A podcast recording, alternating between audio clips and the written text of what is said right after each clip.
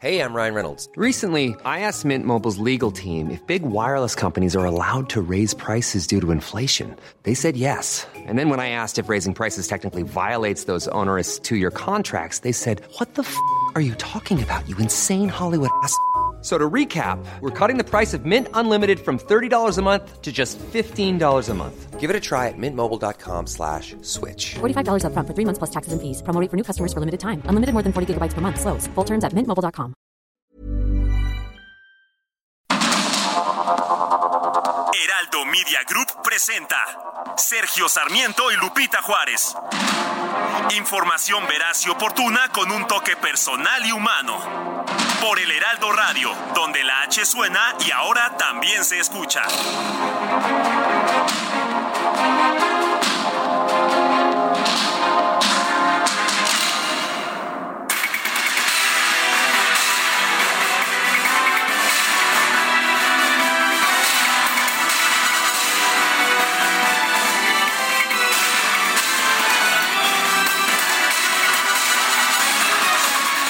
Hola a todos, qué gusto saludarlos en este jueves 9 de marzo ya del 2023 y como siempre todo el equipo listo para llevarles lo que es noticia. Y noticia sin duda lo que ocurrió ayer en las calles no solo de la Ciudad de México sino de toda la República Mexicana y del mundo entero.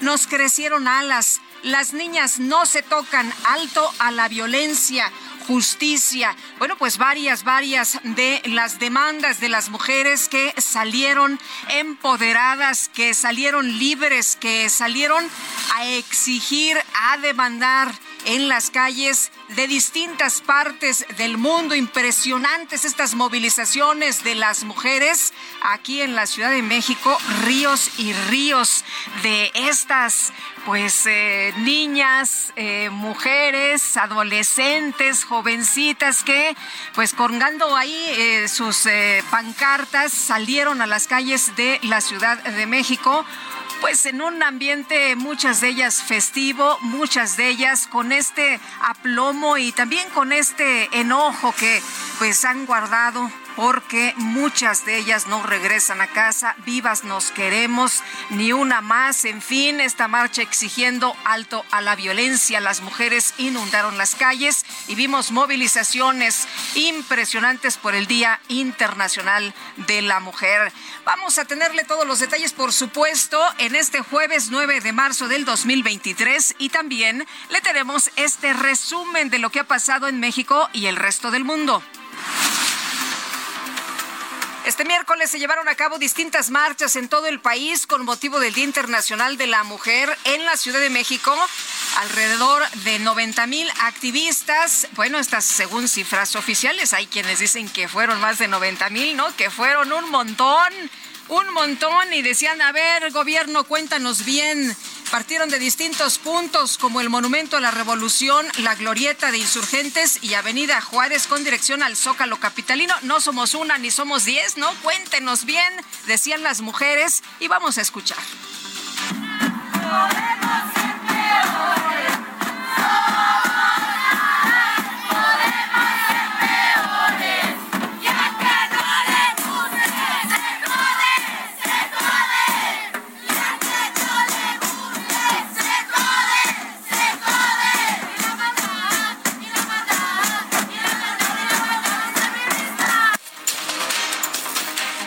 Pues eh, ahí parte de lo que se dijo, parte de estas consignas por la movilización y a pesar de que la mayor parte de la marcha se llevó a cabo de forma pacífica, un grupo de mujeres encapuchadas realizó pintas en Avenida Juárez en inmediaciones también del Monumento a la Revolución, además de que vandalizó un banco y agredió a mujeres trans.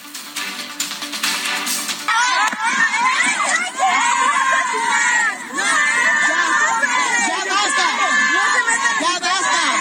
¡La es colonial! ¡Que nos metemos a la tira Pues diles que no nos hagan nada, no les hicimos nada, no nos hagan nada.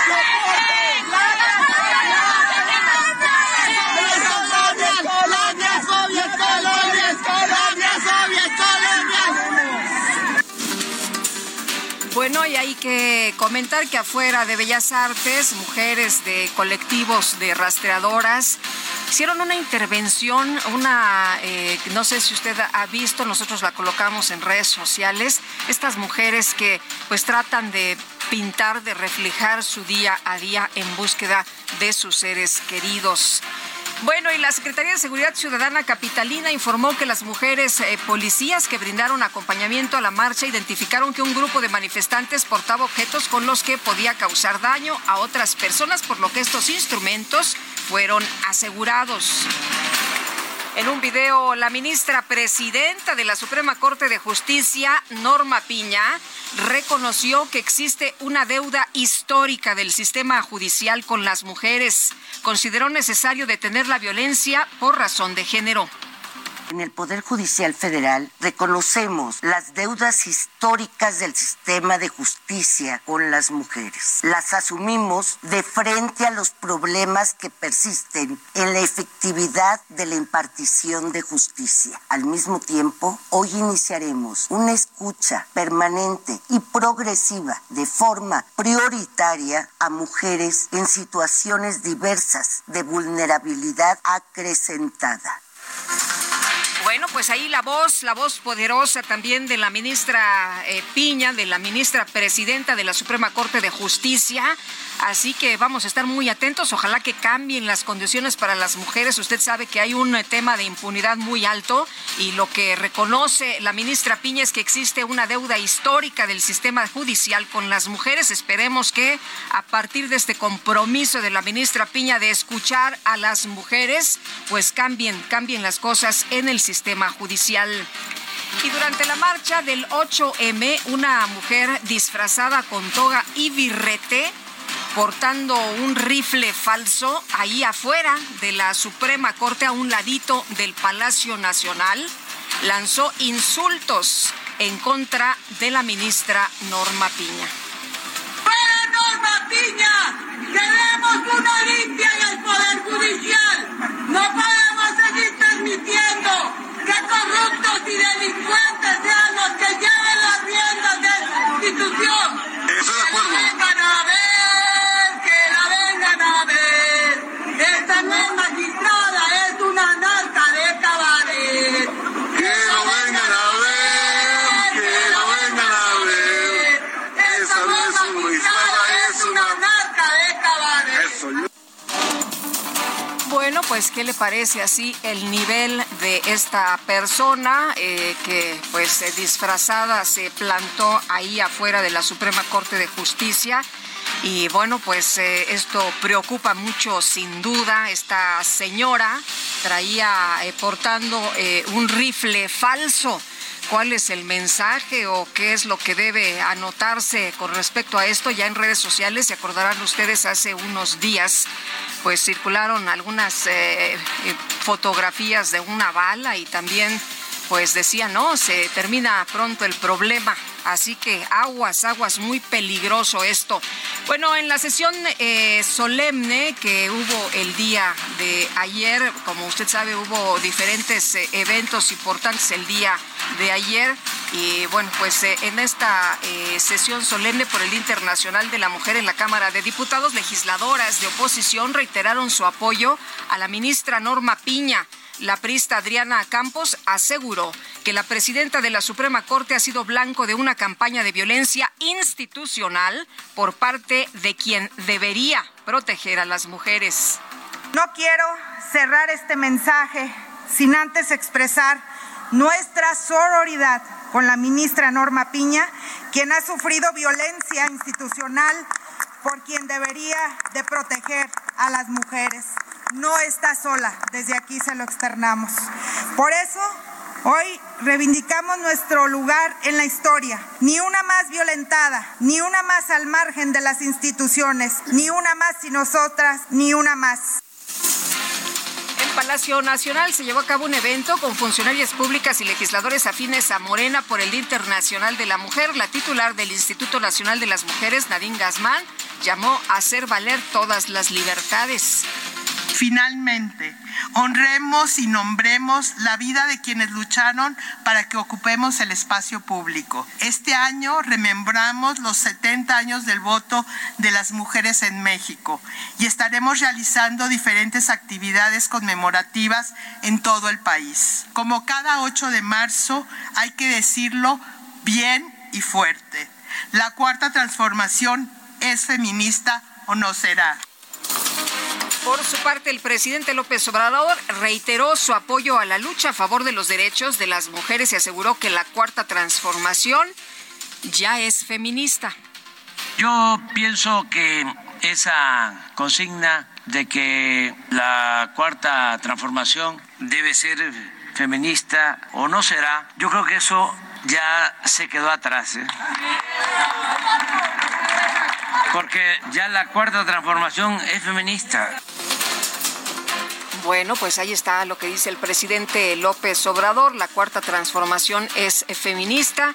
El gobierno de López Obrador es feminista, es lo que se ha dicho una y otra vez. Y por otro lado, el presidente advirtió que México no es ni será colonia de ningún país extranjero. Advirtió que va a defender la soberanía nacional e impedirá que se vuelvan a meter hasta la cocina. Hacer valer que somos un país libre, independiente y soberano, que no somos colonia ni somos protectorado de ningún gobierno extranjero.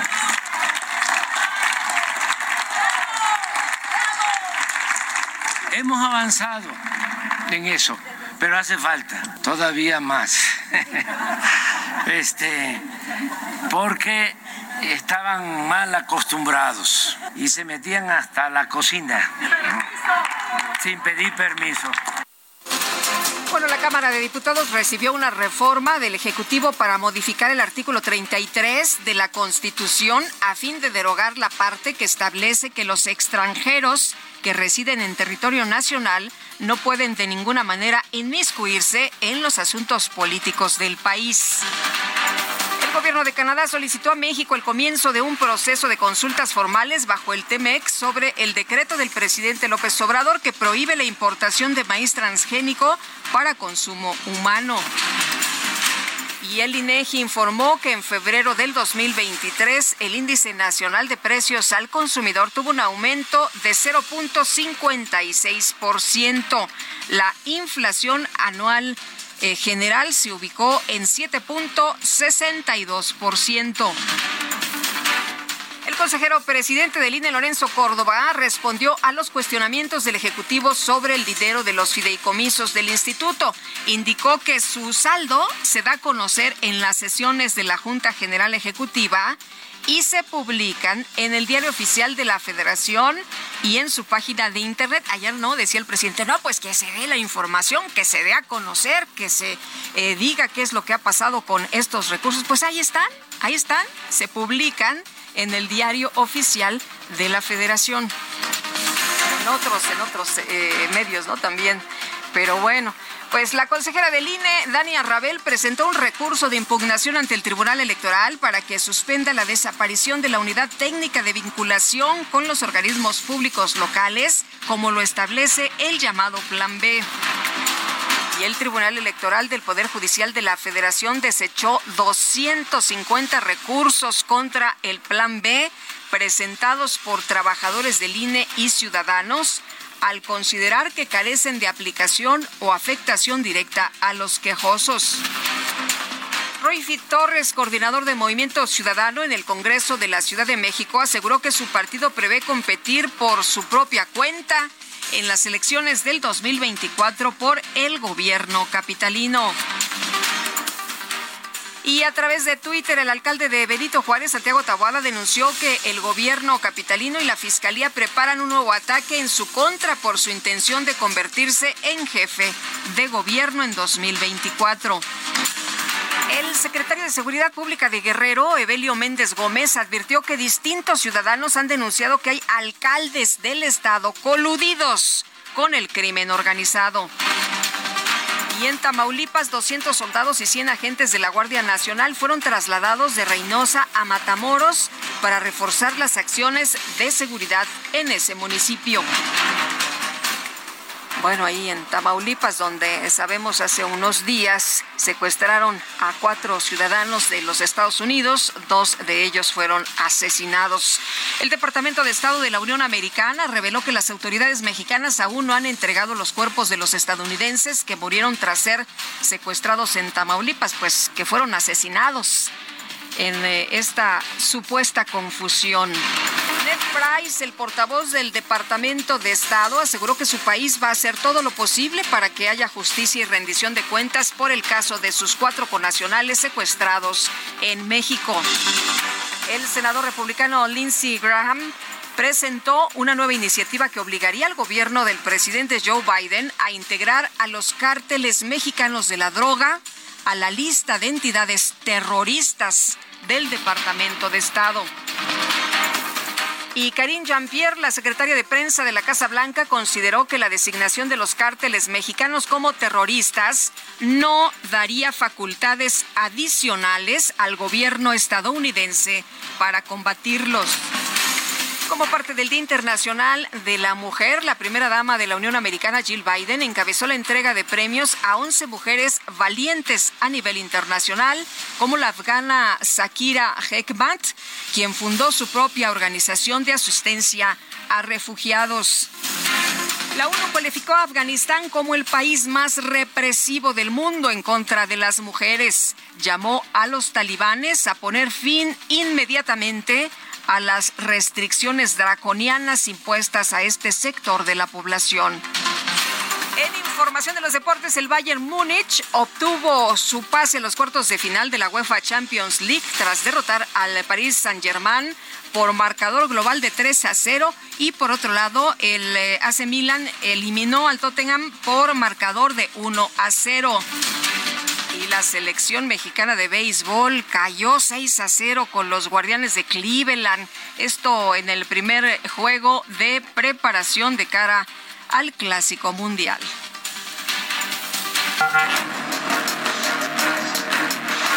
Las destacadas de El Heraldo de México.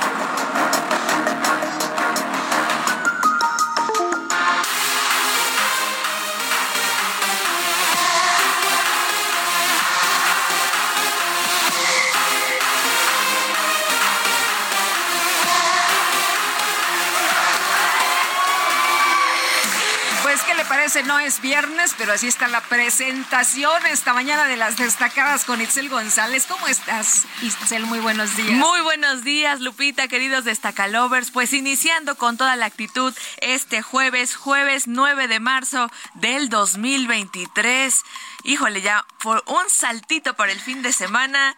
Venimos cargados, venimos. Falta poco, aguanten, aguanten. Venimos con mucha actitud y también venimos con mucha información este día. El Heraldo de México, híjole, imperdible con todos los detalles de la marcha de ayer en, en varios estados, inclusive en el mundo. La verdad es que es una edición bastante recomendada esta mañana. Usted lo puede consultar por internet, heraldodemexico.com.mx y también en su puesto de periódicos favorito hay que trabajar, es jueves, así que comenzamos con las destacadas del Heraldo de México.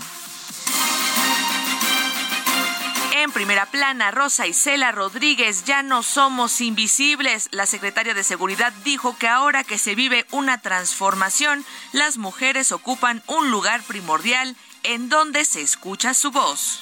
Oye, también eh, cabe señalar la fotografía, ¿no? Se ve impresionante el número de asistentes, el número de mujeres que están justamente allí del Zócalo de la Ciudad de México. Una fotografía de nuestra compañera Leslie Pérez y pues de acuerdo a, la jefatura de gobierno, pues fue casi la misma cantidad de gente ayer que en la marcha del INE, ¿no? Que noventa y tantos decían. No, bueno, los asistentes dicen que cuál noventa mil, que fueron muchísimos muchísimos, miles y miles de mujeres el día de ayer y el Heraldo en su portada presenta esta fotografía de una mujer ondeando una bandera color morado y las letras de hoy del Heraldo en violeta y en guinda. Y también al interior las, las notas también en violeta. Entonces está, les digo que imperdible esta mañana el Heraldo de México. País, Candil de la Calle critica a Estados Unidos por el fentanilo. El presidente dice que agencias de seguridad estadounidenses son ineficientes contra el tráfico ilícito. Ciudad de México, Poder Judicial avanza visión de género. Rafael Guerra dijo que ha incrementado la protección a mujeres a las que invita a involucrarse más en la toma de decisiones. Estados Durango detienen a cuatro más por meningitis. Arrestan a dueños y administradores de hospitales privados. Orbe, Estados Unidos, Biden toma su segundo aire político. Se espera que el presidente lance su candidatura para buscar la reelección. Meta, Instituto Mexicano del Seguro Social premia atletas de élite. El instituto entrega trofeos a deportistas exitosas de nuestro país durante el 8M. Y finalmente, en mercados, maíz transgénico, Canadá pide negociación. La solicitud es por los planes de México de limitar las importaciones. Lupita, amigos, hasta aquí las destacadas del Heraldo. Feliz jueves. Gracias, Itzel. Igualmente, muy buenos días. Sé que hay en tus ojos con solo mirar Estás cansado de andar y de andar y camina girando siempre en un lugar. Ventanas se pueden abrir, cambiar el aire depende de ti, te ayudará, vale la pena una vez más. Saber que se puede, querer que se pueda, quitarse los miedos, sacarlos afuera,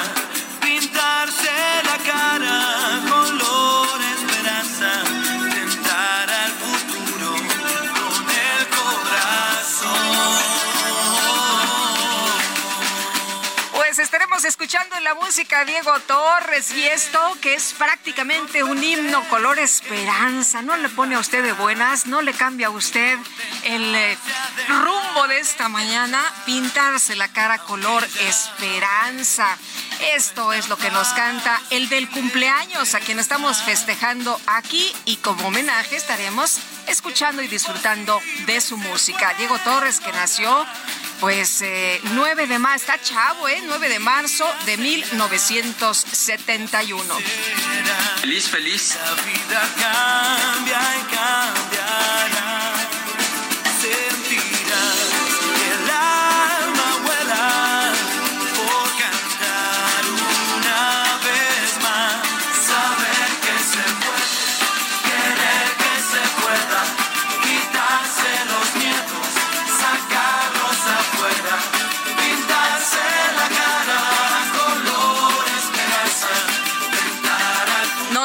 Mucho la música de Diego Torres, pero pues hay que irse, hay que irse a la información, por supuesto. Y vámonos directamente con esta nota. Fíjese usted que los eh, ho- hombres y mujeres deberán ganar un sueldo equivalente por el mismo trabajo realizado. Esta información se dio a conocer el día de ayer. La Cámara de Diputados aprobó un dictamen que va a permitir que aquellas personas que ejercen el mismo trabajo obtengan un salario equivalente sin importar su género. Mucho se ha mencionado este rezago que hay haciendo lo mismo las mismas horas los hombres y las mujeres no ganan igual. Y cuál es la diferencia bueno pues que nada más eh, son hombres no son hombres y entonces los hombres pues eh, están destinados a tener un mejor salario, no importa si las compañeras y las mujeres desempeñan el mismo rol, hacen el mismo trabajo, en fin, y aportan. El, el tema es que, bueno, pues se está tratando de cambiar esto y ahora por ley hombres y mujeres deberán ganar un salario equivalente por el mismo trabajo realizado de acuerdo con este dictamen aprobado en el Pleno de la Cámara de Diputados con el que se modificarán los artículos 17 y 34 de la Ley General para la Igualdad entre Mujeres y Hombres. Con esta iniciativa se busca batir pues esta brecha, ¿no? Esta brecha tan grande que hay entre los géneros, la cual es una forma común de discriminación laboral. Esto se ha señalado la Cámara Baja mediante un comunicado de prensa y por generaciones las mujeres hemos sufrido desigualdad no solamente en el salario, también hemos sufrido desigualdad económica, laboral y patrimonial y este dictamen es un pequeño paso hacia la anhelada igualdad que las mujeres seguimos reclamando en la actualidad, es lo que dice Itzel Valderas, diputada ahí en el Congreso. Y queremos escuchar sus saludos, opiniones y comentarios. Mándenos una notita de voz a nuestro WhatsApp 55 20 10 96 47. Tenemos que hacer una pausa, pero regresamos de inmediato con los detalles de la información.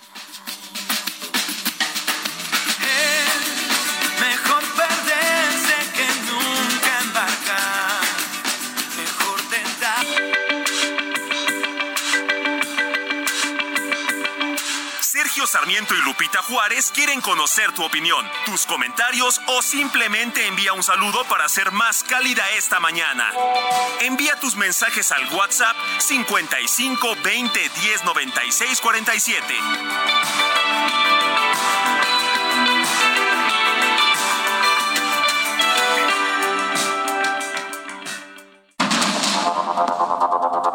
Continuamos con Sergio Sarmiento y Lupita Juárez por el Heraldo Radio.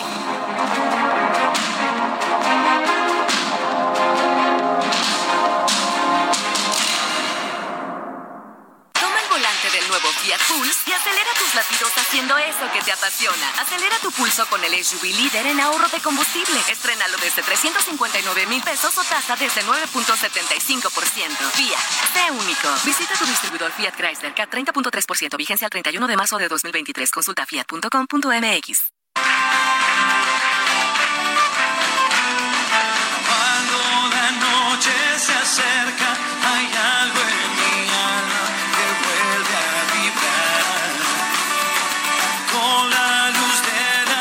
estrellas en mi sentimiento me vuelvo a encontrar.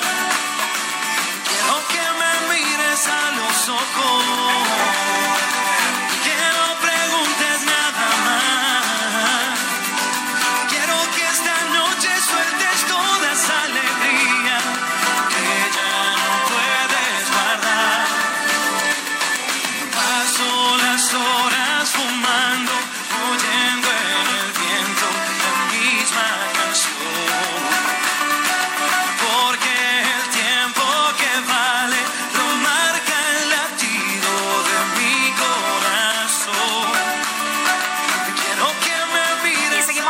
Escuchando a Diego Torres esta mañana, el del cumple. Esto se llama Sueños junto a la gran Julieta Venegas. Quiero que esta noche sueltes toda esa alegría que ya no puedes guardar. Deja que tus sueños sean Bueno, pues vámonos a los mensajes y nos dice el profesor Fernández, bonito día Sergio Lupita, felicidades al Heraldo Radio, reconocer el valor de la mujer en todos los ámbitos de avance social, laboral, educativo, salud, económico, etcétera, es darle valor al desarrollo de México. Sin la presencia de la mujer es más difícil continuar el camino. Eh, las mujeres son eh, fuertes y, y, bueno, pues nos dice el profesor Fernández, saludos cordiales. Muchas gracias, profesor, le mandamos un abrazo y gracias por su mensaje. Y bueno, nos dice otra persona el auditorio, aprovecho para saludarles y pedirles un saludo para Isabela Laines en Oaxaca, que va rumbo a la escuela. Isabela, te mandamos un fuerte abrazo y que te vaya muy bien hoy en tu escuela. Que la 4T es un gobierno feminista. A ver cuándo recibe a las madres buscadoras que buscan a, a sus hijas. Y por favor, cuenten bien. Así quieren contar los votos. Norma Piña. Señora ministra, presidenta, no está sola. Saludos atentamente, Jorge Vázquez, de la alcaldía Iztacalco. Bueno, y este miércoles se llevaron a cabo distintas marchas en todo el país con motivo del Día Internacional de la Mujer. Miles y miles de mujeres salieron a las calles de la ciudad. Vamos con Cintia Stettin, que nos tiene toda la información. Mi querida Cintia, cuéntanos, danos la crónica de lo que sucedió, de lo que viste el día de ayer. ¿Qué tal? Muy buenos días, Lupita, a al auditorio. Pues aquí en la Ciudad de México, un, un pues cerca de 90 mil mujeres participaron en esta marcha para conmemorar el Día Internacional de la Mujer. Así lo confirmó la Secretaría de Gobierno y la Secretaría de Seguridad Ciudadana. Eh, pues se movilizaron las mujeres desde tres puntos distintos, desde el Monumento a la Revolución, la Glorieta de las Mujeres que Luchan y la Estela de Luz todas con rumbo al Zócalo capitalino y con una sola consigna, exigir justicia para las víctimas de feminicidio, así como implementar acciones pues contundentes para prevenir la violencia de género. Comentarte pues que en, la, en esta manifestación en su mayoría fue pacífica y pues elementos de seguridad retiraron algunos eh, objetos que ponían en riesgo la integridad de quienes participaron, como son martillos, mazos, tubos, eh, palos, cadenas, latas de pintura, entre otros objetos. Comentarte que hubo eh, a lo largo de esta marcha pues un grupo de, personas con la cara cubierta, estos de a quienes se les denomina el bloque negro, quienes utilizaron artefactos para pues realizar pintas en suelos, en inmuebles, así como romper vidrios. Sin embargo, pues pues simplemente la manifestación no pasó a mayores. Eh, también eh, el Escuadrón de Rescate y Urgencia, el ERUM, brindó atenciones médicas a 37 personas, sobre todo por insolación, golpes y torceduras. Comentarte que 24 mujeres policías fueron atendidas también. Tres de eh, una de ellas fue eh, llevada al hospital sin lesiones graves y también se trasladaron a tres civiles. Comentarte pues fue eh, una marcha completamente pacífica y culminó alrededor de las 8 de la noche en el Zócalo Capitalino. Lupita, es la información que tenemos. Muy bien, Cintia, muchas gracias. Muy buenos días. Buenos días, seguimos pendientes. Hasta luego, seguimos muy atentas. Bueno, ayer eh, se dio a conocer un mensaje de la ministra presidenta de la Suprema Corte de Justicia de la Nación, Norma Piña, y se tomó como un mensaje poderoso, como un mensaje muy importante. Ella dijo que el Poder Judicial de la Federación reconoce las deudas históricas del sistema de impartición de justicia con las mujeres. Vamos a platicar precisamente de esto con la doctora Leticia Bonifaz, experta ante el Comité para la Eliminación de la Discriminación contra la Mujer de la ONU. Leticia, qué gusto saludarte esta mañana, doctora. ¿Cómo estás? Buenos días. Buenos días, Lupita, aquí a la orden. Oye, pues, eh, ¿cómo viste el mensaje de la ministra Piña? A mí me encantó. Realmente creo que la ministra no solo está conectando con la gente del Poder Judicial, no sé si viste cómo la recibieron en el. Sí, como no, con muchos aplausos, ¿no? Que duraron varios minutos ahí están identificadas las chavas, la ven como referente, eh, ellas sabían que podían salir a marchar al rato porque tenían todo el apoyo de la ministra y luego ella reconoce estas deudas históricas. Yo creo que Norma Piña ha venido ya aplicando la justicia con perspectiva de género hace años y ahora con su actual responsabilidad pues todavía va a empujar más esto. Realmente son buenas noticias desde Pino Suárez 2. Eh, Leticia, en el caso de, del mensaje, eh, lo que se dijo eh, y, y, que todos eh, pues eh, agarramos, ¿no? E, es esto que dice la ministra. Bueno, vamos a escuchar, es momento de callarnos y de escuchar lo que nos tienen que decir las mujeres. ¿Esto puede cambiar en algo? Para las mujeres, para la Administración de Justicia?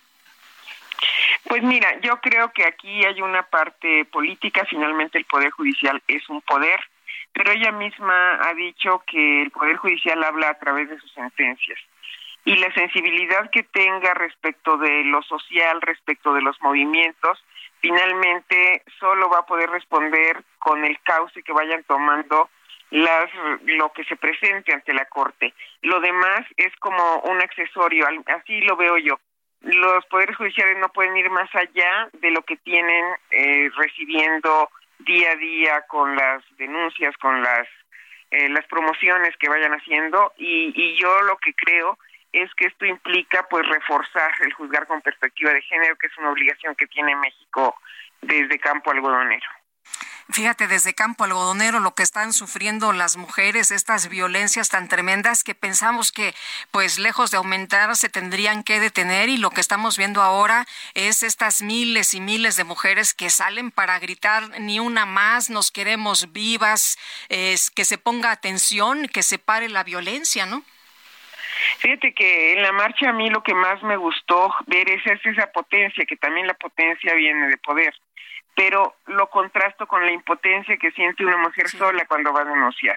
Cuando estamos juntas nos sentimos poderosas, nos acompañamos, eh, da como un sentimiento de una solidaridad increíble, pero eh, pero la niña que es violada y abusada por el pariente en esa soledad es justamente lo que se contrasta en la marcha con el acompañamiento. Tantos nombres, tantas historias que van saliendo en las pancartas, hasta marcadas en los cuerpos. Qué, qué interesante. Vi, vi, una foto que posteaste eh, y que conmueve mucho, ¿no? Que dice, las niñas no se tocan. Sí, llevado en el cuerpo de una niña y, y realmente todas las historias que cuentan, eh, no sé si viste el también a la quinceañera, que, decía cómo... cómo yo, pues, yo sí vengo, pero pues... pero otras no pueden. muchas no llegan, exacto. Entonces, eh, los abusos comienzan desde muy pequeñitas y viene mucha solidaridad familiar para que no se rompa la familia cuando ya está rota, como decía algunas de ellas. Entonces yo sí quedo, después de cada marcha, quedo como con mucho optimismo, con muchas ganas de seguir adelante. A mí me inyectan de verdad energía estas chavas y la verdad, eh, para esta potencia pareciera que del otro lado hay impotencia. Las respuestas de todas las autoridades en el sentido de qué les toca hacer y pareciera que pasa el 8 de marzo y se sigue con el mismo camino. Eh, se queda la esperanza esta de que todo se, se puede cambiar, de que eh, esta, esta fuerza de las mujeres se puede transformar al, al mundo, ¿no? Poco a poco. Y bueno, pues eh, tú dices falta mucho, mucho por hacer. Evidentemente se asesina a 11 mujeres todos los días en este país. Tú hablabas de la impunidad, que es uno de los grandes, de los grandes problemas en este país de la impunidad y de lo que nos estamos eh, tardando en educar en nuevas masculinidades. La verdad, Lupita, yo la experiencia que he visto ahorita afuera es de que se está teniendo mucha atención al hombre violento y no solo a la mujer víctima. Y cuando atiendes a un hombre violento, posiblemente salvas a varias mujeres víctimas. Lo atiendes en el sentido de que también eh, él puede tener atención psicológica oportuna en vez de, de estar sufriendo, bueno, estar perpetrando la violencia que provoca. Pero aquí hay pocos recursos y esos pocos recursos están yendo hacia las víctimas y la verdad también me llamó mucho la atención una manta de abogadas que decía más recursos y menos discurso, algo así. o, sí, ligando que, que las políticas públicas requieren dinero y orientación muy clara de hacia dónde debe ir ese dinero. Eh, ¿Cuál es el problema, doctora Bonifaz, de creer que las cosas van bien en, eh, pues en el país, de que las cosas se están haciendo bien, no reconocer que todavía hay mucho por hacer? Yo creo que lo peor que puede pasar es negar la realidad. La verdad, las cifras están allí, son cifras muy duras. No vemos, Lupita, en ningún estado de la República una gráfica descendente que te diga aquí se está controlando el tema de la violencia contra las mujeres porque tenemos una tenemos una tendencia a la baja sostenida. No lo tenemos y y mientras eso no se vea, pues la realidad es que sigue igual los números ahí están y, y, yo creo que es mucho más fácil atender un problema cuando se reconoce a cuando se dice que no existe. Doctora, ¿cómo se elimina la discriminación y la violencia en contra de las mujeres? ¿Por dónde empezamos? Son muchos frentes a la vez, pero el frente de la educación es el más importante. Educación en casa, educación en escuela y formar distinto en en los roles tradicionales y los estereotipos para que no existan privilegios de un lado y dominación del otro. Muy bien, pues eh, doctora Bonifaz, como siempre, un gusto poder platicar contigo. Muchas gracias. Buenos días. Buenos días, Lupita. Bonito día. Igual, muchas gracias. Y vamos con más, con más de la movilización por el Día Internacional de la Mujer. Nos vamos hasta España con Patricia Alvarado. Patricia, qué gusto saludarte. Buenas tardes. El placer es mío, Lupita. Muy buenos días. Pues fíjate que aquí en España, a lo largo y a lo ancho de la geografía, decenas de miles de mujeres participaron en las concurridas manifestaciones por el Día Internacional de la Mujer. España se tiñó de morado, el color, como sabes, característico del movimiento feminista. A lo largo de todo el día de ayer se sucedieron manifestaciones en capitales de provincia para reivindicar la igualdad de género. Sin embargo, Lupita, en Madrid se evidenció la división del movimiento feminista. Es la primera vez que se convocaron dos manifestaciones por desacuerdos de sectores del feminismo debido a dos polémicas leyes de la ministra de Igualdad, Irene Montero, que pertenece al partido Unidas Podemos, que es la izquierda populista que gobierna con el gobierno socialista de Pedro Sánchez en coalición. Una ley es la llamada ley trans que permite cambiar de sexo en el registro civil sin informes médicos ni judiciales. Entonces tú puedes llegar y decir eh, con tu carnet de identidad, no tu credencial, yo me siento hombre y me quiero llamar José y no Patricia, por ejemplo, y se cambia el nombre. Y entonces, claro, todo eso pues genera una serie de complicaciones también a nivel pues de la, de la administración, pero sobre todo hay mujeres que están en contra de este extremo de, de la ley. Y hay otra ley, la llamada ley del sí es sí, que se creó precisamente para castigar más severamente a los violadores, pederastas, en general a los delincuentes sexuales. Esta ley salió en octubre, pero por un defecto técnico ha permitido que 700 delincuentes sexuales hayan visto rebajada su condena y en decenas de casos incluso han sido escarcelados. Entonces, esto ha enfrentado a la coalición la ministra de Igualdad con el presidente de gobierno, Pedro Sánchez, que ha pedido una reforma para que no siga este goteo de casos, eh, pues de, de, que la gente está viendo que que no cumplen sus, sus castigos. Pero bueno, el, la jornada también eh, se llenó de color, eh, vimos lemas como somos el grito necesario, las mujeres movemos al mundo y todas han vuelto a pedir que se acabe con la violencia de género, con la brecha salarial y con el techo de cristal para que cada vez haya más mujeres en puestos de alto rango. Lupita. Muy bien. Pues Patricia, muchas gracias por este reporte. Buenas tardes. Al contrario, que tengan muy buenos días. Muchas gracias. Hasta luego. Y vámonos ahora con Heidi Osuna, directora de ENCOL. De acuerdo con una encuesta elaborada precisamente por ENCOL, el 45% de las mujeres en el país ha sufrido algún tipo de acoso o agresión sexual. Imagínense nada más, 45%. Heidi, qué gusto saludarte esta mañana. Muy buenos días. Hola, buen día, Lupita. Qué gusto estar contigo. Oye, ¿cómo te fue ayer en la marcha? Eh, muy bien, la verdad fue fue muy emotiva, eh, me, me, dio mucha emoción ver generaciones eh, nuevas ya en las calles luchando por cosas tan básicas como vivir segura.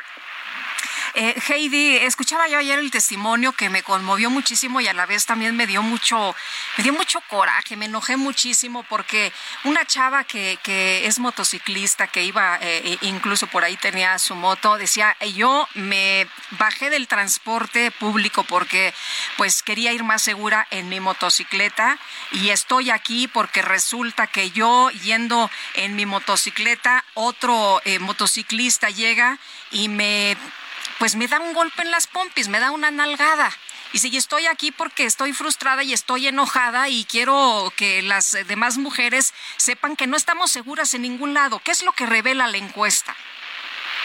Pues justamente revela eso, ¿no? Que hay una diferencia muy amplia entre em, las agresiones sexuales que ha vivido un hombre o una mujer. Los dos han vivido en algún momento de su vida algún tipo de acoso o agresión sexual pero en mayor medida las mujeres, 45% de las mexicanas frente a 12% de los hombres.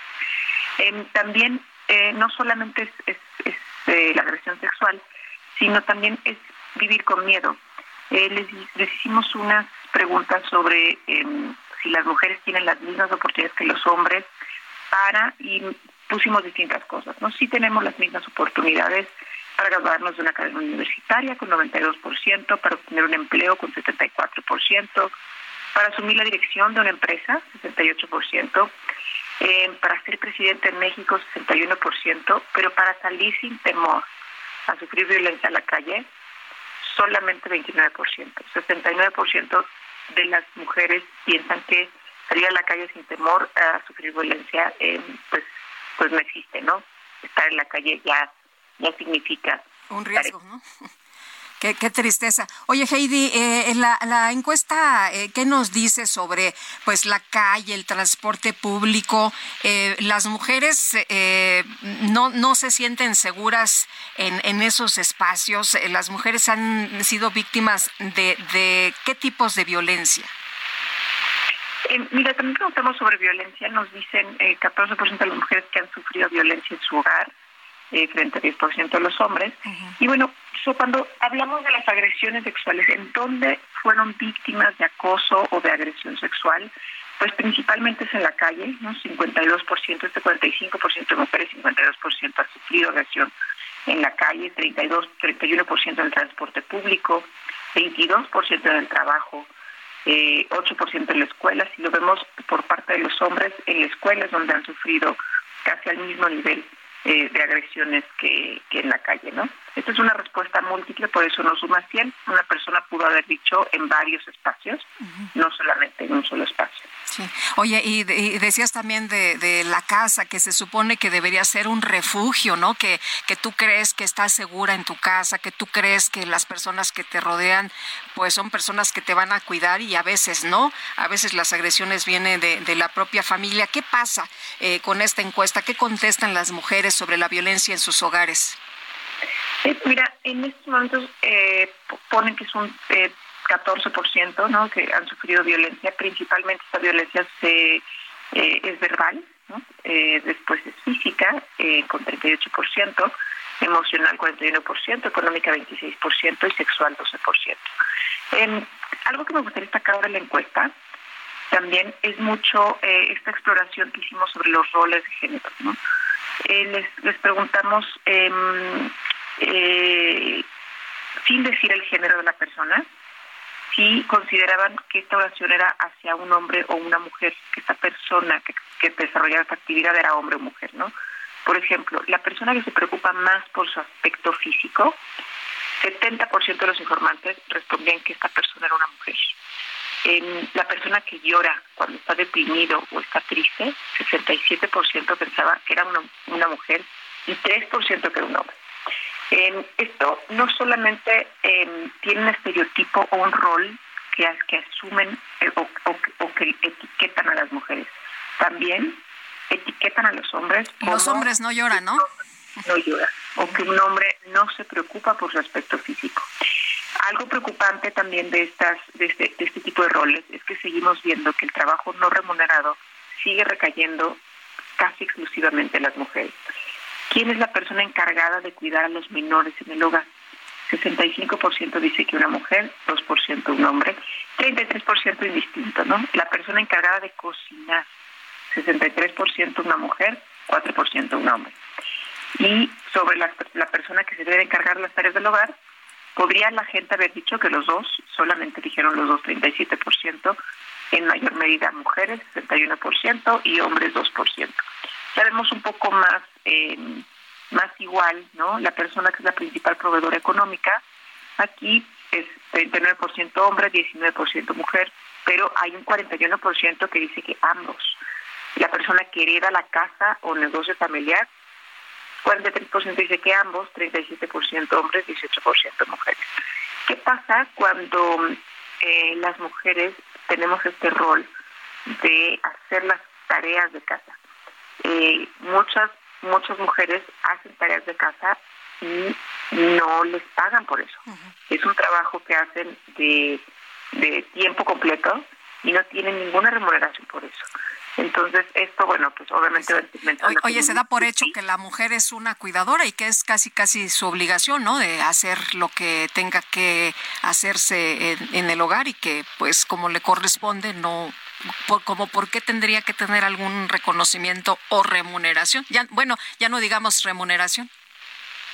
Sí, y es, y es gravísimo porque las, las personas que se dedican a las actividades del hogar como exclusivas y que no tienen ninguna remuneración económica trabajan una jornada laboral más más más más, larga o más extensa que si estuvieran en la vida laboral y no tienen em, pues ninguna pues ningún ingreso. Dependen económicamente de una persona y cuando lleguen a, la edad adulta no van a poder jubilarse no van a poder tener un patrimonio propio y al final del día esto impacta pues eh, negativamente para ellos y también para el país. Se quedan en la indefensión. Heidi Osuna directora de Encol muchas gracias por haber platicado con nosotros esta mañana. Muy buenos días.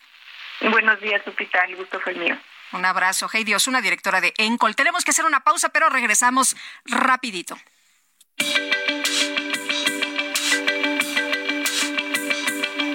Sergio Sarmiento y Lupita Juárez quieren conocer tu opinión, tus comentarios o simplemente envía un saludo para ser más cálida esta mañana.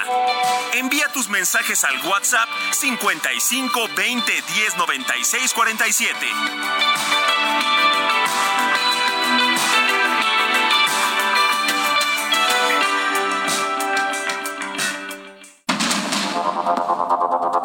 Continuamos con Sergio Sarmiento y Lupita Juárez por el Heraldo Radio.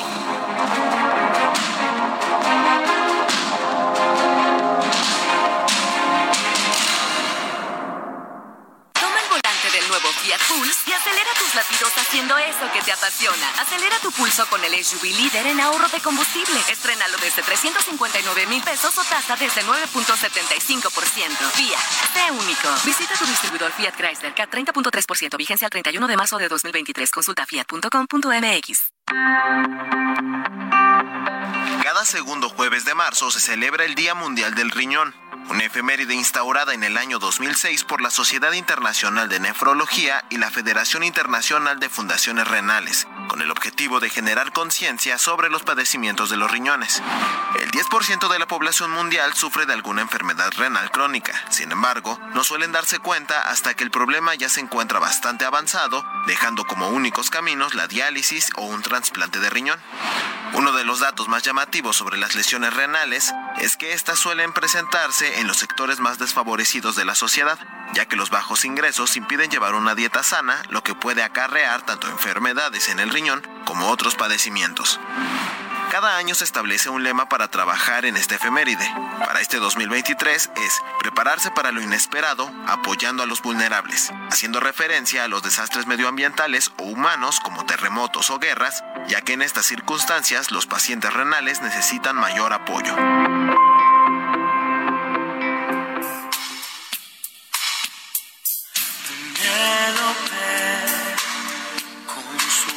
Bolso de piel marrón y sus zapatos de tacón y su vestido de domingo.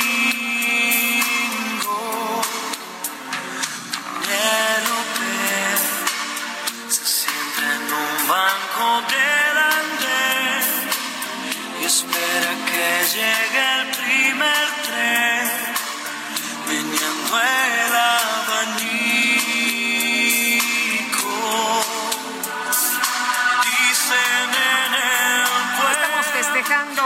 Diego Torres por su cumpleaños. Diego Torres, uno de los cantantes más exitosos, eh, un cantante de pop eh, que nació en Argentina y que ha sido ganador de varios Grammy como artista pop latino.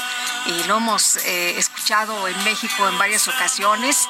Y bueno, lo hemos entrevistado Sergio y yo también en algunas ocasiones. Un chavo extraordinario, de un carácter muy afable. Es muy, muy relajado, muy buena persona. Caigan las hojas. Piensa en mí, volveré por ti. Interpretando aquí Penélope, felicidades a Diego Torres. Y vámonos a los mensajes. Exitoso jueves, otra marcha de 99.999 participantes. Es lo que dice Rodolfo Contreras desde Querétaro, ¿no? Se queda con esta interrogación. ¿Cuántos participantes hubo? Bueno, pues depende, ¿no? A quien le pregunte. Si usted le pregunta a los asistentes, a los compañeros reporteros, pues hablan de miles y miles de personas, eh, más que las que calcularon de manera oficial. Pero bueno, Pedro Enrique Islas Aguilar, buenos días al mejor equipo de periodistas Sergio y Lupita desde Zapopan, Jalisco. Muchas gracias, don Enrique Islas. Le mandamos un fuerte abrazo. Sergio y Lupita les deseo un muy feliz día jueves y les comento que en palabras de la jefa de gobierno, 280 mil personas llenaron el Zócalo para escuchar y ver al grupo firme. Y ayer nos informaron que se llenó eh, eh, eh, pues el Zócalo capitalino, dice, y según hubo pocas personas. Me pregunto por qué estos señores están tan peleados con la realidad. Alejandro, o sea, don Alejandro, bueno, pues son los datos oficiales, ¿no? Los datos oficiales, la información que se ha manejado del número de asistentes, pero bueno, pues lo que se vio en las imágenes, impresionante sin duda alguna en la Ciudad de México y en otras partes de la República. En Jalisco se hablaba de 40 mil personas. Ya estaremos platicando con nuestros reporteros de cómo estuvieron las cosas por allá. Mientras tanto, vámonos a Houston con Juan Guevara, quien saludo con muchísimo gusto. ¿Cómo estás, Juan? Muy buenos días. Lupita, muy buenos días. Eh, pues fíjate que el día de ayer en Estados Unidos se celebró de una manera muy interesante el Día Internacional de la Mujer. Yo creo que el evento más importante de manera periodística fue el hecho de que eh, la primera dama Jill Biden y el secretario de Estado Anthony Blinken dieron premios en la Casa Blanca a diferentes mujeres eh, de todo el mundo, entre las que destacan, por ejemplo, eh, eh, médicos, médicos en Ucrania que estuvieron, pues prácticamente, o mujeres médicos en Ucrania, Yuriva, Yulia Pashvensky, perdóname, no sé hablar ucraniano, en donde, pues, fue parte de la de, de la doctora que ayudó a las personas en Moripol, por ejemplo, gentes de Etiopía, es decir, 11 mujeres de diferentes partes del mundo fueron premiadas en, en la Casa Blanca o reconocidas por su labor tan importante en esto que en Estados Unidos se llamó Embrace, Embrace Equality, es decir, acoger la igualdad. Eh, los eventos en los Estados Unidos normalmente fueron una mezcla de eventos virtuales, eh, pequeños eventos en persona. Eh, el evento más importante o más grande fue en Nueva York, en el condado de Westchester, pero obviamente se vivió tanto en empresas como en manifestaciones, como en la Casa Blanca, como en eventos virtuales, el Día Internacional de la Mujer y obviamente el hecho que está mandando o la señal que está mandando la Casa Blanca a través de la primera dama Jill Biden y el secretario Anthony Blinken eh, de, de, premiar a varias mujeres eh, de diferentes partes del mundo manda una señal que pues es esa, ¿no? El, el acoger la igualdad y de que todos los países deben ser un solo frente en reconocer el valor de la mujer. Muy bien, pues Juan Guevara, muchas gracias por esta información. Muy buenos días. Estamos pendientes, gracias. Estamos atentos, por supuesto. En seguimiento a un asalto ocurrido el pasado 21 de febrero en Avenida Conscripto, en la alcaldía Miguel Hidalgo, y derivado del análisis de las cámaras de videovigilancia, policías de la Secretaría de Seguridad Ciudadana realizaron trabajos de investigación que permitieron obtener la ubicación del posible responsable en la alcaldía Iztapalapa, donde se llevó a cabo un cateo. En el lugar fue detenido Overly Iván Rendón Lara y se aseguraron dosis de cocaína, una bolsa con marihuana, un teléfono, un arma de fuego y también una motocicleta. Se tiene conocimiento que Overly eh, Iván Rendón cuenta con dos ingresos ya al reclusorio en el año 2019 por violencia familiar y en 2021 por robo calificado. Además, debía presentarse a firmar en el penal de Santa Marta cada mes, pues se encontraba bajo libertad condicional autorizado por un juez. Así que, bueno, pues vamos a, a estar atentos de lo que ocurra después de la detención de este sujeto. Y aquí lo interesante es que pues eh, dieron seguimiento y después del análisis de las cámaras de videovigilancia, los policías eh, de la Secretaría de Seguridad pudieron localizar a este sujeto. Ernestina Godoy, la titular de la Fiscalía General de Justicia de la Ciudad de México, aseguró que se va a investigar exhaustivamente a José Luis Moya Moya, esto luego de que el Heraldo de México interpuso una demanda con el autonombrado asesor de transparencia y combate a la corrupción por intento de extorsión Vamos a escuchar. Conozco el caso. Lo está atendiendo la Coordinación de Delitos de Alto Impacto, porque este tema de la extorsión no podemos permitirlo como, como sociedad, pero además es un tema en el que se causa mucho daño, ¿sí? causa mucho miedo porque son amenazas terribles que, de los extorsionadores.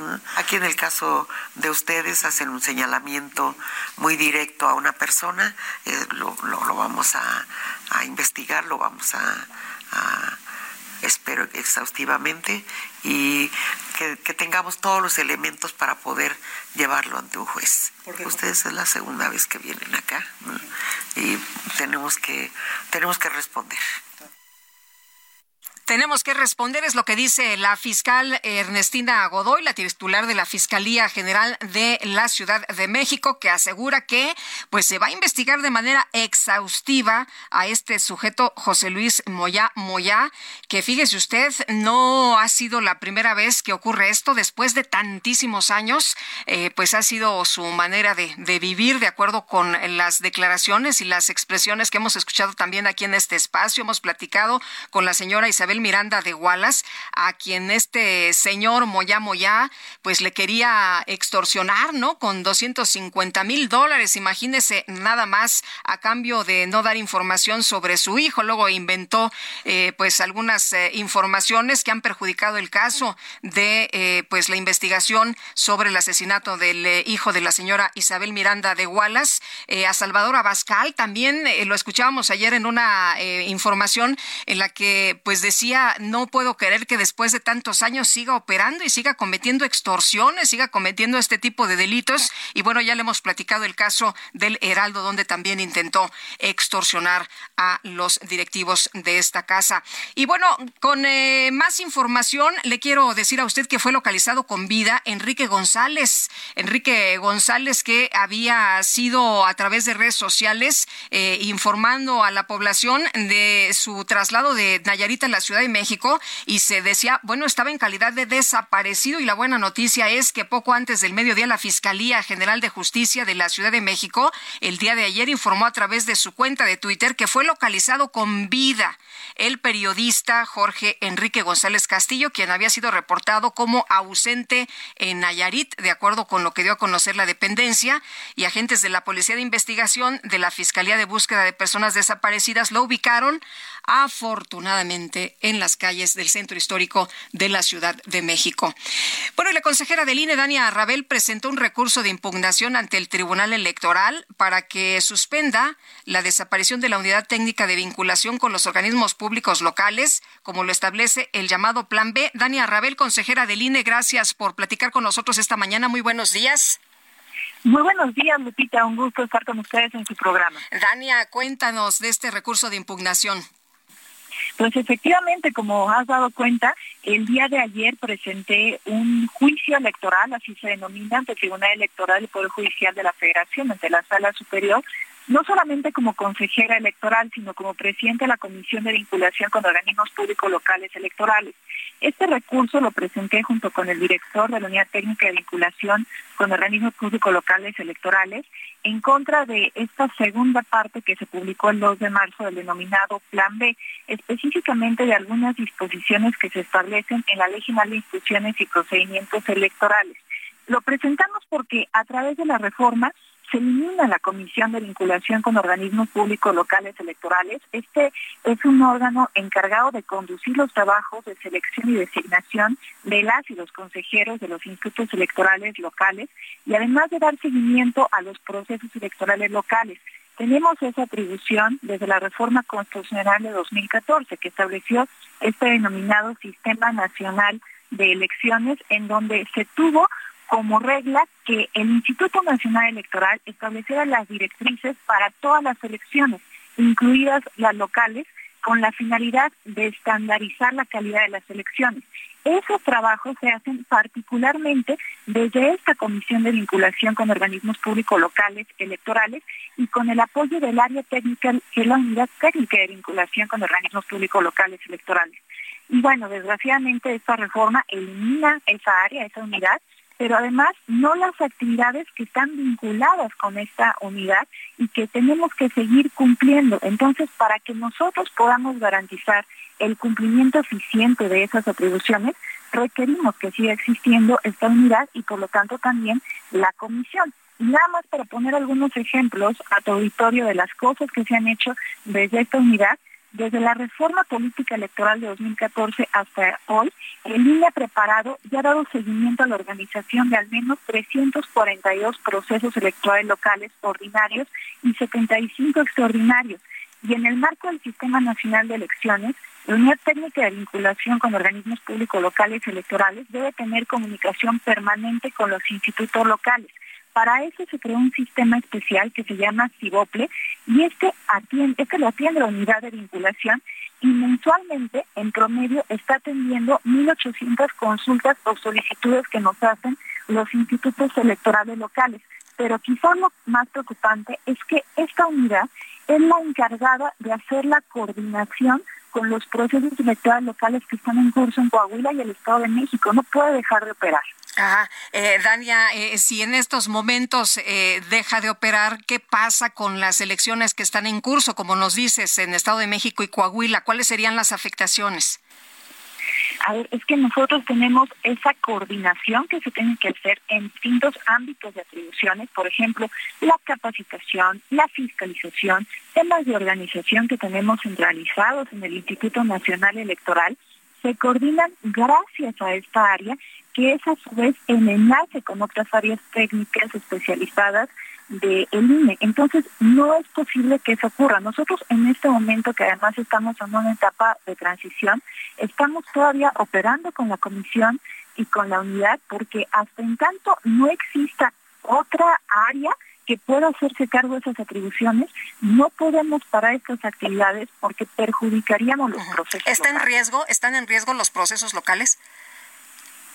Si no existe esta área, sí, por supuesto, sí, sí estaría en riesgo. Vamos, es que además pasó algo muy peculiar porque en la reforma se dice específicamente que no se va todavía a instrumentar la reforma con lo que tiene que ver con Coahuila y Estado de México, con nuestras juntas locales y distritales hasta que pase el proceso electoral, justamente para salvaguardarlos. Pero se les olvidó mencionar esta área que es fundamental porque es de donde nos coordinamos, de donde bajan las directrices del propio Instituto Nacional Electoral a los organismos públicos locales electorales. Ahora lo que les están ordenando a ustedes es trabajen, hagan la misma chamba pero sin unidad técnica. Es correcto, tenemos las mismas atribuciones, pero se quiere prescindir de algunas áreas tan especializadas y tan importantes como esta, que además, vamos, en todos estos años, desde la reforma constitucional de 2014, que fue a partir de ahí que se creó porque pues, se dieron nuevas atribuciones de coordinación al INE con los institutos electorales locales, no solamente ha existido, sino que eso le ha dado experiencia y ha ido perfeccionando sus trabajos a lo largo del tiempo. Lo que ustedes quieren son privilegios, es lo que hemos escuchado una y otra vez, eh, que se puede hacer eh, lo mismo con menos. ¿Esto es correcto? A ver, justo lo que te estoy diciendo en este momento no refleja en lo absoluto un privilegio. Lo que estamos tratando de cuidar es esas áreas técnicas especializadas que han permitido darle a las y los mexicanos elecciones de calidad que les han permitido que tengamos nosotros elecciones confiables, transparentes, con secrecía del voto en libertad. Dania, ¿qué va a pasar entonces? Eh, eh, ¿Sigue eh, pues en curso el, en Coahuila y, en el Estado de México el proceso de elecciones? ¿Ustedes siguen trabajando de, de, o sea, como, como siempre lo han venido haciendo? A ver, nosotros ya constituimos un comité técnico eh, de transición, así la denominamos, en donde estamos integrados las y los siete consejeros electorales que vamos a, a permanecer en el cargo para poder ver cuáles van a ser las estrategias para afrontar lo que nos ordena la reforma. Desde luego, hasta en tanto no empezamos a hacer toda esta revisión y empecemos a, reestructurar el instituto, estas áreas van a seguir operando porque tenemos que garantizar que pues se sigan haciendo las atribuciones que tenemos nosotros encomendados, las funciones y demás, y particularmente con lo que tiene que ver con las elecciones de Coahuila y el Estado de México. Entonces, hasta en tanto no veamos cómo podemos hacer esta reestructuración, que ya estamos trabajando en ello, ya están trabajando las áreas para también hacer toda la revisión normativa, para armonizar ahora nuestro marco interno con lo que dice la legislación, hasta entonces eso no ocurra, vamos a seguir operando con lo que tenemos ahora para garantizar la continuidad de los trabajos. Eh, ¿Cuándo eh, podrían tener una respuesta del Tribunal Electoral? No tiene plazos específicos este juicio electoral, pero estoy segura que las y los magistrados van a priorizar la atención a estos asuntos justamente porque tenemos que tener definiciones para el próximo proceso electoral y bueno, y es que además que se vincula este tema con los procesos electorales en curso, pues todavía eso lo vuelve más urgente. Muy bien, pues estaremos atentos entonces. Muchas gracias, consejera Dania Rabel, por platicar con nosotros esta mañana. Buenos días. Gracias. Muy buen día. Hasta luego, Dania Rabel, consejera del Instituto Nacional Electoral. En información de último momento, la conclusión del Tribunal Argentino ha condenado a Cristina Kirchner a seis años de cárcel por corrupción estatal sin precedentes. Le reitero, se ha condenado a Cristina Kirchner a seis años de cárcel por corrupción. Y bueno, regresamos con eh, más eh, información del Tribunal Electoral. La Sala Superior pues eh, ha desechado los primeros 250 juicios que trabajadores del INE interpusieron contra el plan B del presidente López Obrador. ¿Cuáles fueron los argumentos? Misael Zavala, cuéntanos. ¿Qué tal? Muy buenos días. Muy buenos días, Lupita. Efectivamente, pues ayer eh, el máximo órgano electoral en el país prácticamente eh, echó abajo los primeros 250 juicios que los trabajadores del Instituto Nacional Electoral habían interpuesto en contra del Plan B. Los magistrados desecharon los 250 juicios debido a que no tienen facultad para analizar normas, sino hasta que se hayan aplicado en concreto. Es decir, eh, por el momento no ha habido ningún despido tanto en los locales ejecutivos como en el servicio eh, Federal de Carrera, que es eh, donde había eh, este plan B, va a haber más recortes. Hasta este momento no ha habido recortes y por eso los magistrados dicen que pues no hay una, un estudio de fondo de este asunto debido a que no se ha aplicado esta norma. El acuerdo del INE tampoco constituye un acto de aplicación del decreto de reforma, pues aún no se ha definido quiénes serán las personas que se van a ver afectadas con motivo de la reforma en materia electoral. Es decir, no se define qué trabajadores, serán despedidos, Lupita. En ese sentido también, pues la Sala Superior del Tribunal Electoral dio un revés prácticamente al Instituto Nacional Electoral al eliminar los lineamientos aprobados por el organismo electoral que frenaba la injerencia de servidores públicos y también de las controlatas presidenciales de Morena en las elecciones locales del Estado de México y Coahuila esta sesión pública que se realizó en el tribunal. Los magistrados avalaron este proyecto por el cual se da la razón al presidente Andrés Manuel López Obrador y a Morena sobre que el INE está sobrepasando sus facultades al reformar leyes, algo pues que es nada más exclusivo del poder eh, legislativo. En este sentido, pues sí hubo un llamado de atención, Lupita, al, al Consejo General del Instituto Nacional Electoral para que eh, deje de hacer estas situaciones, deje de legislar, debido a que en tres ocasiones ya eh, la Sala Superior ha corregido la plana en lineamientos que han eh, eh, aprobado desde el organismo electoral, desde el Instituto Nacional Electoral.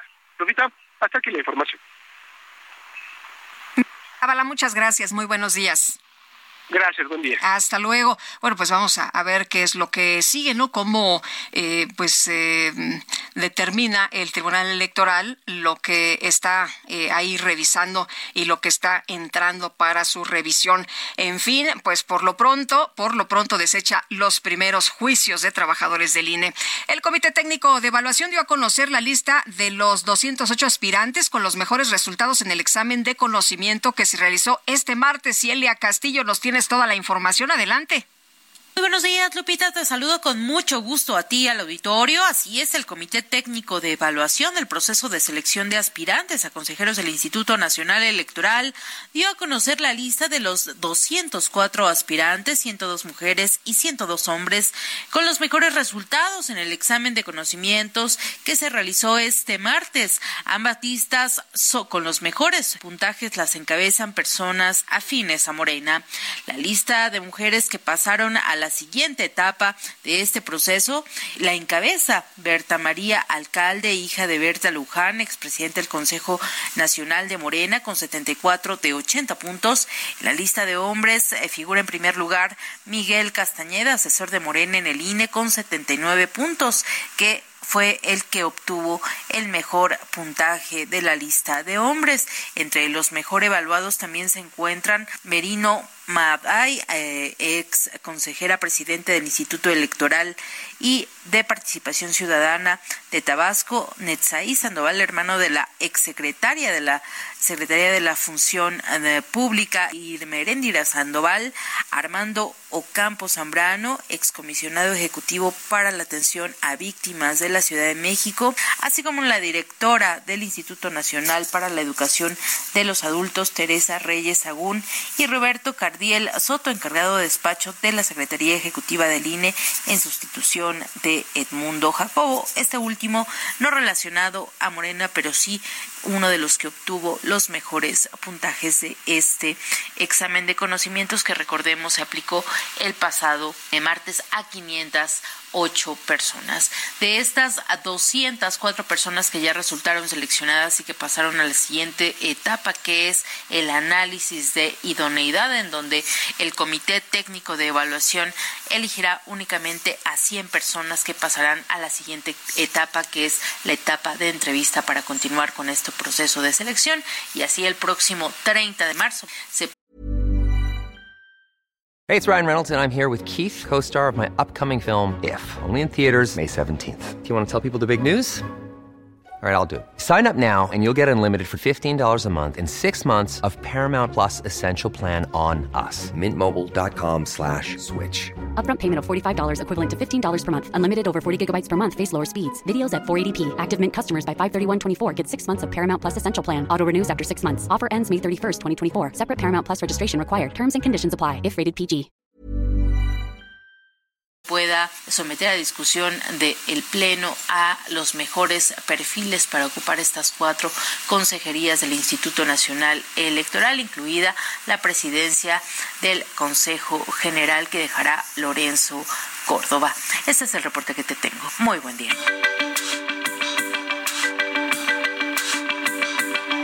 Sergio Sarmiento y Lupita Juárez quieren conocer tu opinión, tus comentarios o simplemente envía un saludo para ser más cálida esta mañana. Envía tus mensajes al WhatsApp 55 20 10 96 47.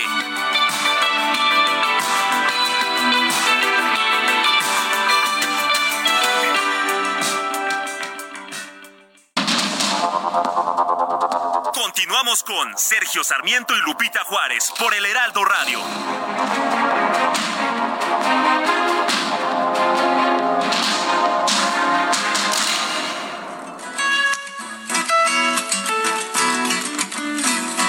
Cuenta esa vieja historia que a pesar de todo algunas cosas quedan.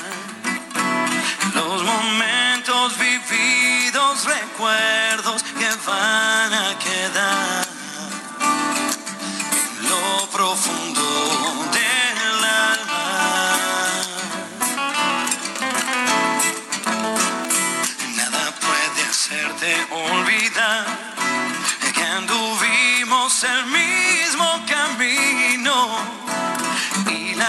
cosas que hicimos fue porque quisimos estar de nuevo en este lugar.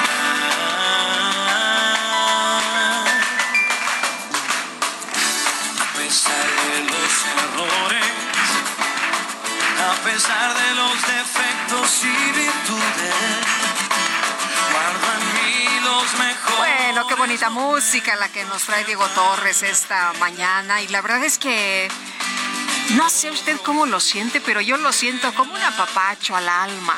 Su música, sus letras, en fin, esto es tratar de estar mejor. Es eh, en vivo, MTV Unplugged y pues todas sus, sus canciones, ¿no? Todas sus letras siempre son para motivar, son como, pues como una palmadita.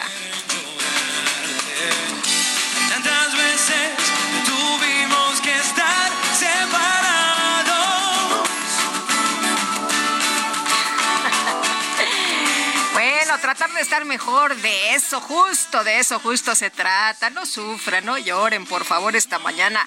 Vámonos a los mensajes. Buenos días, Lupita, sin Sergio. No entendí que hace unos días la Suprema Corte dijo que no se necesita la mayoría calificada para, dar una ley como inconstitucional. Basta la mayoría simple. Un fuerte abrazo, Francisco 1955. Bueno, Sergio se fue de pinta. Sí, ¿verdad? Se fue de pinta, pero ya mañana está aquí. Dicen que anda, que trabajando haciendo, eh, no, que anda descansando haciendo adobes, ¿no? Ya mañana les platicará, por supuesto. Y nos dice otra persona del auditorio, buenos días, solo quiero opinar sobre los roles de la mujer. No solo el trabajo en el hogar es no remunerado, sino que ahora además de salir a trabajar, seguimos haciendo las labores del hogar. Después de la jornada de trabajo, pasamos por nuestros hijos a la escuela. Llegamos a preparar la comida, limpiar, hacer tareas con ellos y más. Los hombres muchas veces llegan tarde y supuestamente muy cansados y a veces ni siquiera están presentes por un divorcio o separación y las mamás nos quedamos con los hijos al 100%. Mi nombre es Alicia García de la alcaldía de Coyoacán. Pues tendremos que cambiar, ¿no? Como sociedad para que las tareas eh, sean no una obligación de la mujer o por simple el simple hecho de ser mujer, ah, pues es que a ti te corresponde, ¿no? Tenemos que pues eh, tratar de llegar a la igualdad, ¿no? O sea, no es una labor que le corresponda a alguien y no por el simple hecho de ser mujer, ah, pues te toca cuidar al enfermo, te vas a quedar en la casa, no vas a estudiar porque resulta que como eres mujer, pues a ti te tocó yo si me salgo a estudiar, fíjate, ¿no? Tenemos que cambiar por supuesto, como sociedad. Eh, saludos a Lupita e Itzel. Eso debe ser un día con mujeres. Bravo. Una excelente versión que tiene Diego es la de Penélope, que ya escuchamos hace unos minutos. Saludos, Antonio Darbart. Es lo que nos escribe esta mañana. Muchas gracias a todos ustedes que se comunican con nosotros. Bueno, resulta que el Comité Técnico de Evaluación del INE publicó ayer la lista de candidatos que concluyeron satisfactoriamente el examen de conocimiento y pasaron a la siguiente etapa del proceso para elegir a los nuevos consejeros. Juan Ortiz, director de Lupa Legislativa MX, ¿cómo te va? Muy buenos días. Hola Lupita, muy buenos días. Muchas gracias por la invitación. Estar aquí platicando sobre este proceso que ya levantó muchas suspicacias. Sí, oye, pues a ver, cuéntanos. Salieron los resultados para ser consejero del INE y resulta que los primeros que vemos, los cuatro mejor evaluados, son pues afines a Morena. Cuéntanos, ¿cómo viste tú? Sí, fíjate que en este proceso, que es la parte del examen, participaron 508 personas. Que fueron un montón, la verdad. Así es, llenaron todo el pleno de la Cámara de Diputados, que es para 500 personas. Y de ahí van a salir 50% mujeres, 50% hombres mejor evaluados. Entonces, ayer salió precisamente una lista preliminar, porque todavía falta que algunos puedan este, justificar o querer rescatar algunos puntos. Y mañana tenemos la lista definitiva. Pero yo creo que no se va a mover mucho y precisamente es lo que salió este, muchos medios, pues de que de los cuatro, de las cuatro personas mejor evaluadas, dos mujeres, dos hombres, pues tienen ahí vínculos con el gobierno federal y con, y con Morena. Y la, muchísima gente me comentó, oye, ¿qué está pasando? Porque precisamente el día de ayer se empezó a cuestionar de que posiblemente se pudieron haber filtrado las respuestas del examen. Digo, ahí, dejo el tema, yo no tengo ninguna prueba. O sea, nada más lo pones en la mesa de lo que se discutió ayer por la lista que se publicó, ¿no? Por esta preliminar. Así es, digo, de estas cuatro personas, este, la que salió mejor, eh, con mejor calificación, que tiene ahí este, familiares en el gobierno federal, pues no tiene ninguna experiencia electoral y por eso levantan mucha suspicacia. Otra que es la que era ex consejera presidenta del, del, Tribunal Electoral de Tabasco, ¿no? De Tabasco, digo, bueno, pues tiene ahí conocimientos, también está el, el, asesor de Morena eh, en la representación ante el INE, pues también tiene conocimientos. El, el siguiente era... Castañeda, ¿no? Ajá, así es y luego estaba este Armando, que era exfuncionario de la Ciudad de México y está como su procurador fiscal en la Secretaría de Hacienda actualmente. Entonces tampoco tiene ahí, digamos, conocimientos de temas electorales, por eso levanta muchos suspicacias. Pero bueno, entonces en esta etapa pasaron 102 hombres, 102 mujeres. Mañana se publica la lista definitiva. Si hay cambios, yo creo que va a haber muy pocos. Yo creo que ya lo podemos dar por hecho lo que ya salió. Y a partir del 11 al 14 de marzo inicia otro, otro proceso de evaluación. Aquí el Comité Técnico de Evaluación, que está integrado por siete personas, va a tener que este, revisar el currículum, el, dos documentos que hicieron los aspirantes, que es la exposición de motivos de por quieren estar representando al INE, y un ensayo. Entonces, del 11, del 11 al 14 de marzo se hace esta evaluación. Entonces, de estos 204 personas, ahora van a salir 100, 50 hombres, 50 mujeres. Sí. Juan, ¿tú crees que todo el mundo se, que se, eh, se, quede cruzado de brazos y que todos los legisladores digan, ah, pues sí, está bien, estos fueron los mejor evaluados, estos son los mejores perfiles? Que en ese, en ese tema debe haber hay un proceso de negociación, porque si bien se están se están puliendo, digamos, la, las listas para que queden ahí los mejor evaluados, al final de cuentas va a haber un trabajo de política entre los grupos parlamentarios porque se necesita la mayoría calificada y Moneda y aliados no tienen esos votos. O sea, se tienen que sentar a, a negociar para que de todas estas personas salgan cuatro nombres. Eh, va, va, a estar va a estar rudo, ¿no? Va a estar fuerte la discusión, sin duda alguna. Así es, entonces. ¿Nos vamos sí, a la tómbola? No, seguramente nos vamos a la tómbola porque sí, si en este primer proceso ya están saliendo nombres vinculados a, a una sola a fuerza política, pues ya desde ahí estás orillando a la otra a reaccionar. Entonces yo creo que sí nos vamos a ir a la, a la tómbola, ¿no? Que va a ocurrir este 31 de marzo. Al 30, el 30 de marzo lo tendrá que votar la Cámara de Diputados y si no hay mayor calificada, sí. el siguiente día, el 31, nos vamos por la tómbola, como dice. Porque ya no nos queda tiempo, ¿no? Los consejeros, los cuatro consejeros que están por salir, se van el 3 de abril. Así es. Y precisamente tenemos esa fecha límite, o sea, de que van a salir, van a, van a salir. Si no es por la Cámara de Diputados, aunque otro proceso, que es quien hace la tómbola va a ser la Suprema Corte. Y eso se hace antes del 3 de abril. Entonces, bueno. de aquí a, uno, a menos de un mes vamos a tener nuevos consejeros de una forma u otra.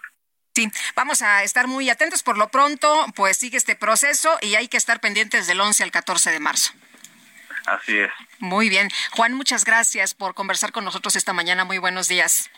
A ti, Lupita, muchas gracias por la invitación. Un abrazo. Juan Ortiz, director de Lupa Legislativa MX. Ya son las 8 de la mañana con 40 minutos y vamos a platicar con Abigail Chávez, vocera de Sileo. Abigail, ¿cómo te va? Muy buenos días. Hola, buenos días. Muchas gracias. Oye, cuéntanos de Sileo, que para nuestros amigos del auditorio que conozcan qué es, de qué se trata.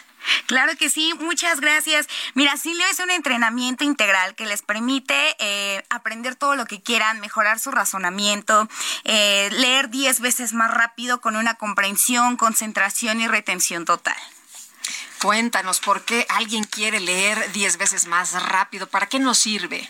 Claro que sí, mira, como te comentaba, lo que vamos a hacer es potencializar la lectura, uh -huh. es el gimnasio del cerebro, vamos a trabajar de una manera integral, apoyándonos con un aprendizaje acelerado que nos permite estimular todos los sentidos, eh, lo cual lo vuelve lúdico, divertido y que aprendan de 3 a 10 veces más rápido. Entonces es lectura veloz, comprensión, concentración, retención y asimilación total. Y si quieres aprender algún idioma, algún instrumento musical, va a ser más sencillo por el trabajo integral que llevamos dentro del sistema. Gimnasia cerebral, te decía, sí, Leo es el super gimnasio del cerebro, donde vamos a estimular a esta máquina principal y bueno, nos va a dar por ende mejoras en la memoria, en la concentración, reducir los niveles de estrés, mayor enfoque y obviamente pues mantener un cerebro sano. ¿Cómo le hacemos para aprender todo esto? Claro que sí. Mira, eh, sí, Leo va dirigido eh, a personas desde nueve años hasta eh, adultos sin límite de edad. Y de hecho lo único que tienen que hacer en este momento todo lo que nos están escuchando es llamar, mandar un WhatsApp, eh, colgar al 55 79 20 0028 escriban Sileo y un especialista se va a poner en contacto con ustedes para que puedan conocer todo este proceso. De hecho, les estamos regalando clases muestra para que puedan vivir la experiencia, tener algún diagnóstico especial y obviamente aprovechar y desarrollar este superpoder. ¿Cómo se le hace, eh, por, por, ejemplo, para conocer, eh, no sé, a lo mejor participar en una clase, ver cómo dan una clase, entender mucho más de qué se tratan estas herramientas? Claro que sí, como te decía, solamente hay que marcar, colgar al número 55 79 20 0028. Los especialistas se ponen en contacto y les vamos a dar 100 clases muestra para que conozcan, sea presencial, sea en Zoom, para poder conocer más el sistema. Y bueno, el especialista le va a estar dando esta atención especial, personalizada, para que ellos puedan conocer más a fondo todo este entrenamiento. ¿Se puede hacer eh, a distancia o hay que ir de manera presencial? Claro que sí, puede ser cualquiera de las dos. Sí, Leo está presente en más de 20 oficinas en toda la República Mexicana. Y bueno, aquí en la Ciudad de México estamos en Polanco, Roma, Reforma e Insurgente Sur y Satélite. Entonces, marquen, manden su WhatsApp y nosotros ya estamos acordando esta clase muestra y Lupita una beca especial. Son 100 becas también del 50% para que además que conozcan y vivan el sistema se den la oportunidad de desarrollar este superpoder. Oye, ¿y cuánto dura todo esto? ¿Cuánto hay que estudiarle? Mira, es, es muy interesante porque este sistema es semi personalizado, vamos al ritmo y cada uno de, de nuestros socios y puede ir de 4 a 8 meses. Muy bien. Abigail Chávez, vocera de Sileo, muchas gracias por invitarnos a leer. Gracias a ti. Si me permites una última promoción, vamos a conmemorar, apenas pasó el Día Internacional de la Mujer, entonces todas las llamadas 8, 18, 28 que terminen en 8 van a tener una beca adicional del 100%.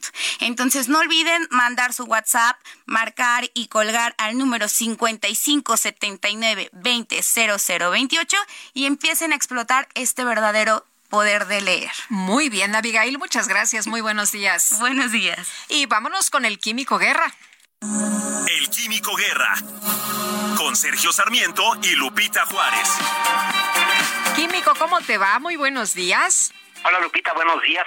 Pues fíjate que eh, cielos borrascosos se se ciernen sobre México.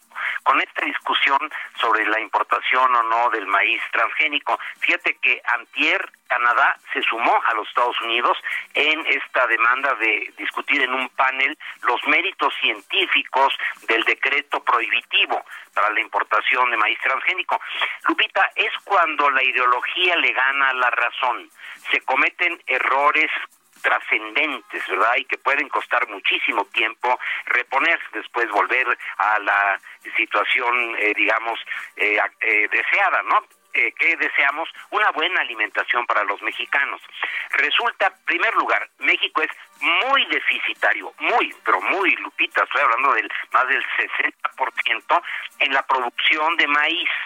Tenemos cubierto más o menos el maíz blanco para la tortilla, pero todo lo que se refiere a la producción eh, bovina, a la producción ovina, eh, a, toda la cuestión del huevo, o sea, toda la cuestión avícola, eh, necesitamos esa importación de maíz, no lo producimos nosotros. Si se prohíbe la entrada del maíz de Estados Unidos, tendremos que comprarlo con grandes exportadores de maíz. Uno de ellos se llama Argentina eh, que ya sabes, muy aliado ahorita de nuestro gobierno. Igual Brasil, muy aliado de nuestro gobierno. Fíjate, Lupita, Brasil y Argentina producen maíz transgénico. ¿Por qué? Porque no hay evidencia de daños. digo que cuando la ideología le gana la razón, no puedes ver la realidad. Eh, Sergio, Sergio Sarmiento, en su columna de ayer, que precisamente publica eso de los transgénicos, hace referencia a un trabajo que yo le mando el mensajito al gobierno, que por favor lo lean simplemente que lo lean. Es mexicano, es un eh, libro de origen mexicano, de un gran gran científico, referente mundial en la cuestión genética, premio el Príncipe de Asturias, Premio Nacional de Ciencias, miembro del Colegio Nacional, profesor emérito de la UNAM. Yo sé que esas cosas al gobierno no le interesan mucho, pero valdría la pena por lo que nos va a costar que leyeran ese libro que se llama Transgénicos grandes beneficios, ausencia de daños. Es una recopilación eh, minuciosa, precisa, rigurosa de toda la evidencia que existe acerca de la afectación del maíz transgénico a la salud humana o a los ecosistemas. No la hay, Lupita. Sí. Oye, el, el, asunto aquí es que si nos vamos a un panel, pues vamos a perder, obviamente, porque cuando presentemos nuestras evidencias, pues nos vamos a quedar eh, sorprendidos frente al, o, sin herramientas, ¿no? Frente a los otros, eh, pues, eh, especialistas que, pues, sí tienen información, datos conforme a la ciencia y conforme a lo que se conoce hasta este momento. Sí, sobre todo investigación propia mexicana, ¿no? y la van a esgrimir los canadienses y pues los norteamericanos. Vamos a quedar desnudos, vamos a quedar débiles. Pero además, fíjate, fíjate el razonamiento cuando ganan la ideología, ¿no? México necesita, lo que decía yo al principio, para poder sobrevivir con la producción de huevo, con la producción de pollo, con la producción de carne de res, con la producción de carne de cerdo vamos a matar de hambre a los mexicanos. Eso es lo que no le entra en la cabeza al gobierno. Oye, pero hemos consumido estos alimentos durante 20 años, ¿no? Seríamos una evidencia viviente de lo que producen estos alimentos. Y además lo que nos decía un especialista el día de ayer sobre este tema es que los animales, o sea, hay, hay algunas cosas que sí estarían permitidas, otras estarían prohibidas, pero eh, animales sí podrían consumir este tipo de alimentos. ¿Y quién se come a los animales? Bueno, nosotros. sí, te digo que es, es que mira, el presidente es un círculo muy pequeñito, su círculo rojo de gente que le susurra al oído. En la parte científica él nombró a una eh, pues investigadora, Álvarez Huila, que es una furiosa pero furiosa, radicalmente, eh, digamos, convencida de que los transgénicos son el mal sobre el planeta. Se compró la idea que se generó por un conflicto económico comercial entre Europa y Estados Unidos a finales de los años 80 del siglo pasado. Algún día platicaré de dónde viene esta toda esta eh, corriente en contra de los transgénicos. Tiene un origen económico, tan sencillo como eso. Después, cuando ya la Unión Europea pudo desarrollar sus propios transgénicos, ya dejó de financiar a los grupos ambientalistas, pero aquí quedó arraigado, así como labrado en piedra, ¿no? Transgénico malo, sin pensar realmente en lo que significa que transgénico es algo que la misma naturaleza hace, transferir genes de una especie a otra se ha hecho antes de que existiera el ser humano, ¿no? Pero en fin, el caso es de que a mí me, lo que me preocupa es de que eh, se va a tomar una medida y que lo vamos a decir con horror, ¡Ah!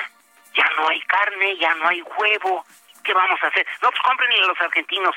Chin es maíz transgénico. A los brasileños. Chin es maíz transgénico. A los ucranianos no, pues están en guerra, pero también plásticos transgénicos. En fin, el caso es de que es verdaderamente alarmante que se hipoteque el destino de 130 millones de habitantes por una idea ideológica eh, que está enraizada, digamos, como que labrada en piedra y les impide ver cualquier otra situación y sobre todo no se ve con objetividad la realidad. Muy bien, pues Químico Guerra, muchas gracias, muy buenos días. Buenos días. 8 con 50 minutos. Tengo este resumen de lo más importante luego de que congresistas estadounidenses propusieron designar a los cárteles mexicanos de la droga como organizaciones terroristas. El presidente López Obrador advirtió que no va a permitir que ningún gobierno extranjero intervenga en nuestro territorio. De una vez fijamos postura. Nosotros no vamos a permitir que intervenga ningún gobierno extranjero y mucho menos que intervengan Fuerzas Armadas de un gobierno extranjero en nuestro territorio. Y desde hoy vamos a iniciar una campaña de información a los mexicanos que viven, trabajan en Estados Unidos y a todos los hispanos para informarles lo que estamos haciendo en México y cómo esta iniciativa de los republicanos, además de irresponsable, es una ofensa al pueblo de México, una falta de respeto a nuestra independencia, a nuestra soberanía. Bueno, además el presidente advirtió que si los legisladores republicanos no ponen fin a sus actitudes injerencistas, el gobierno federal va a llamar a la comunidad latina en los Estados Unidos a no votar por ese partido. Y si no cambian su actitud y piensan que van a utilizar a México por sus propósitos propagandísticos, electoreros, politiqueros, nosotros vamos a llamar a que no se vote por ese partido, por intervencionista, inhumano, hipócrita y corrupto, porque lo que dijo ayer este senador no lo admitimos. A México se le respeta. Un tribunal federal condenó a la Secretaría de Marina a pagar 3.7 millones de pesos a una mujer de Veracruz que fue detenida de manera ilegal en 2012, torturada 12 horas y presentada como integrante del cártel Jalisco Nueva Generación. El presidente de Ucrania, Volodymyr Zelensky, advirtió que si el ejército ruso logra tomar el control de la ciudad de Bakhmut, tendría el camino abierto al este de su país. Esta mañana hubo un ataque y hubo 10 personas ucranianas muertas. Senado de Francia aprobó una iniciativa para retrasar la edad de jubilación de los trabajadores de 62 a 64 años, a pesar de las protestas masivas registradas en las últimas semanas en contra de esta medida. Llego de cuenta que no te he perdido. Me duele aceptar que ya no estás conmigo y no puedo dejar de pensar solo en ti. No sé si un día sabrás que te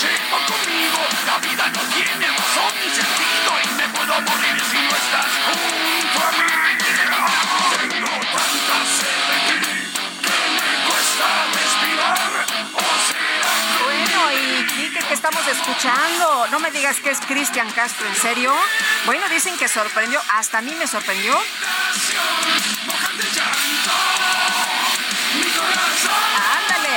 Sorprendió a sus fanáticos al lanzar una versión metalera de su famosa canción Lloviendo Estrellas como parte de una colaboración con la banda argentina de heavy metal Áspera. En el videoclip de la canción se observa a Cristian Castro con un atuendo de rockstar cantando y haciendo bromas con los integrantes de la banda.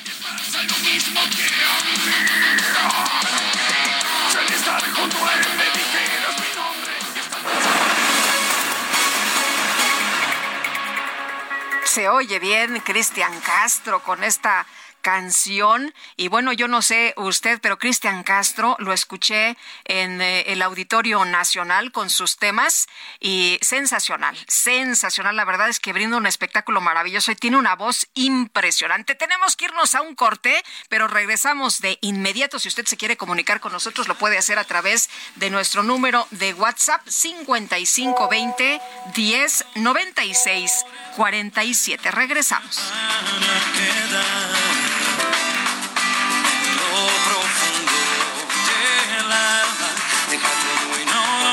No se puede olvidar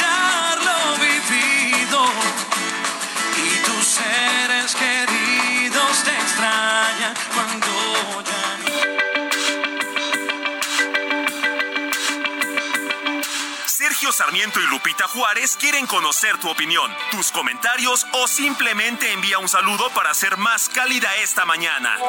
Envía tus mensajes al WhatsApp 55 20 10 96 47.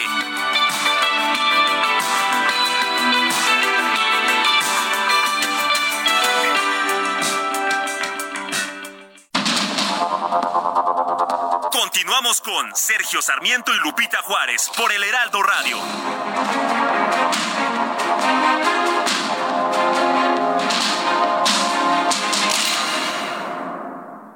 Hola amigos del Heraldo Radio, les vengo a platicar que todos los años esperamos este momento, el clásico español, partido donde Barcelona contra Real Madrid se enfrentan y es un clásico tenerlo en exclusiva por Sky. Disfruta de este encuentro el próximo 19 de marzo. Si no te quieres perder este y todos los partidos de la Liga Santander y Bundesliga, contrata Sky con el paquete Sky Gold. Y si lo adquieres en dos teles, obtienes un 40% de descuento. Los primeros cuatro meses solo pagarías 299 pesos por mes, además del canal aficionados o los canales premium de Universal Plus sin costo adicional. Y por si fuera poco, la suscripción es gratis. Gracias. Tú me enseñaste que tan simples son las cosas. Tú me enseñaste a dar amor y nada más. Y que no importa si recibes algo a cambio. Y descubrir que en esta vida hay algo más. Y donde quiera que yo esté, tú vas a estar. Y como un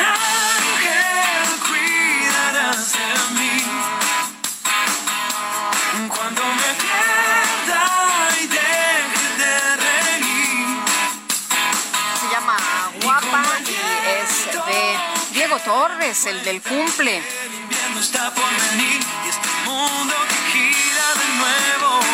Seguimos con la información, ya son las nueve de la mañana con dos minutos. Este miércoles el presidente López Obrador consideró como politiquería el escándalo que los grupos conservadores de Estados Unidos en México eh, han hecho en torno al secuestro y asesinato de dos ciudadanos de aquel país en Matamoros, Tamaulipas. Héctor de Mauleón, periodista y columnista del Universal, gracias por platicar con nosotros esta mañana. Muy buenos días.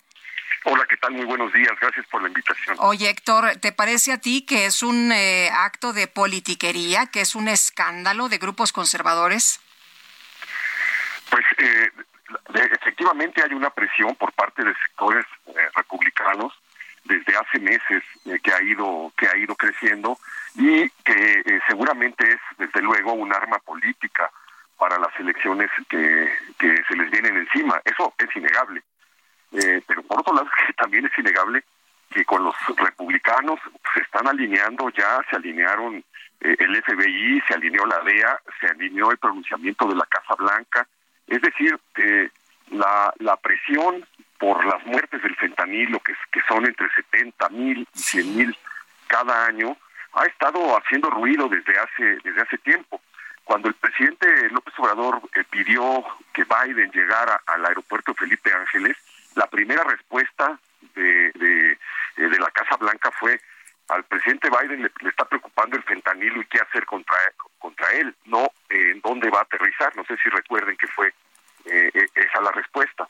Entonces, eh, el problema de, de los cárteles mexicanos y la devastación que está dejando el fentanilo en Estados Unidos es una ola que ha venido que ha venido creciendo y yo creo que la muerte, el secuestro y la muerte de estos eh, ciudadanos estadounidenses, al margen de lo, de lo, que se descubra sobre su visita a, a, Matamoros, es ya un parteaguas eh, eh, que, le, que le da, es una herramienta de presión eh, del gobierno de Estados Unidos para algo que ha, que ha venido protestando primero en voz baja y luego subiendo cada vez más el tono y la voz desde distintos sectores políticos. Ahora, Héctor, eh, se hablaba de que estas personas probablemente pudieran tener conexión con eh, situaciones irregulares. Sin embargo, eh, se ha dado a conocer de la muerte de cinco, del asesinato de cinco eh, sujetos en la madrugada que supuestamente pues se equivocaron y mataron a los estadounidenses y, y, bueno, pues por eso, que son aparte del grupo Escorpión, ¿no? Tú mencionabas en tu cuenta de Twitter esta, esta madrugada sobre el tema y que estos sujetos se habrían equivocado y habrían asesinado a estos muchachos por error. Sí, está la versión de que aparecieron en una camioneta unos cuerpos con, una, con unas cartulinas y está también la versión de que aparecieron unos hombres vivos amarrados que, que con una cartulina del grupo Escorpión del cártel del Golfo diciendo que eh, pidiendo una, una, disculpa, pidiéndole una disculpa a la sociedad eh, por el error, digamos, entre comillas, que, que sus hombres habían cometido. Es una cosa pues completamente absurda y, y, y pueril pensar que con eso eh, le van a bajar la presión eh, eh, del conflicto político, diplomático y de seguridad que ya que ya desataron. Lo que lo que me parece eh, más relevante de todo esto es que lo que se pone sobre la mesa, lo que queda de manifiesto, es el control total que el cártel del Golfo tiene sobre una de las ciudades fronterizas más eh, transitadas. Son miles de, personas y, y, de vehículos los que atraviesan por los puentes internacionales de Matamoros diariamente y la velocidad con la que los halcones de ese grupo pudieron detectar una camioneta que les pareció sospechosa y luego la manera eh, de tan impune que a unas cuadras del Palacio Municipal de Matamoros eh, a las 11 de la mañana de hace ocho días, un viernes, pues levantan a, cuatro personas en medio de un tiroteo y una persecución, la sacan desde el centro de la ciudad hacia la zona de Playa Bagdad eh, sin que ninguna autoridad aparezca ni, intervenga. Entonces, el control total de las calles por parte del, del, cártel, la impunidad con la que con la que pueden eh, actuar, porque lo que pone de manifiesto esto es la, es la realidad que viven cientos de miles de personas que se encuentran bajo el, la bota de, de, estos grupos de estos grupos criminales eh, las cámaras empresariales de, de, Tamaulipas han estado denunciando los esquemas de, de extorsión a que están sometidos eh, desde los vendedores más humildes callejeros hasta hasta hoteleros, restauranteros, empresarios, eh, comerciantes, profesionistas, etcétera, de las cuotas que, que, que les impone el cártel del, del Golfo. Entonces, eh, esto deja hace hace que aflore una realidad que aunque todos saben que estaba ahí que estaba ahí nadie había volteado a, a ver. Y pues esto ya desata un problema que yo creo que sube unos peldaños en las tensiones entre el problema que se ha estado gestando entre México y Estados Unidos. Ahora, eh, me da la impresión de que si Estados Unidos no se hubiera quejado, si el FBI no hubiera dado esta información, pues hubiera pasado como un asesinato más, ¿no? Total, aquí en México hay mucha violencia y hay muchos asesinatos y hay muchos muertos. De hecho, la mexicana esta que fue también eh, asesinada en, en, esta... Ni, sí, ni quien la mencione. Ni quien la mencione. Parece que las autoridades... el gobernador, el gobernador de Tamaulipas, pues, después de que estaba Matamoros en llamas, pues, se fue a hacer alpinismo el fin de semana, estuvo subiendo a sus redes sociales fotos muy contento ahí en las alturas, este si no interviene el FBI hasta el domingo en la noche que, que saca el comunicado y, y, ofrece la recompensa, pues es que todo hubiera seguido el curso normal, ¿no? Se los llevaron, como tantos videos que vemos, que, que, que se suben a las redes de ejecuciones, de, de desapariciones, etcétera, y que quedan en eso, en un video que circula en las redes de lo, y de, sobre asuntos que no volvemos a saber, ¿no?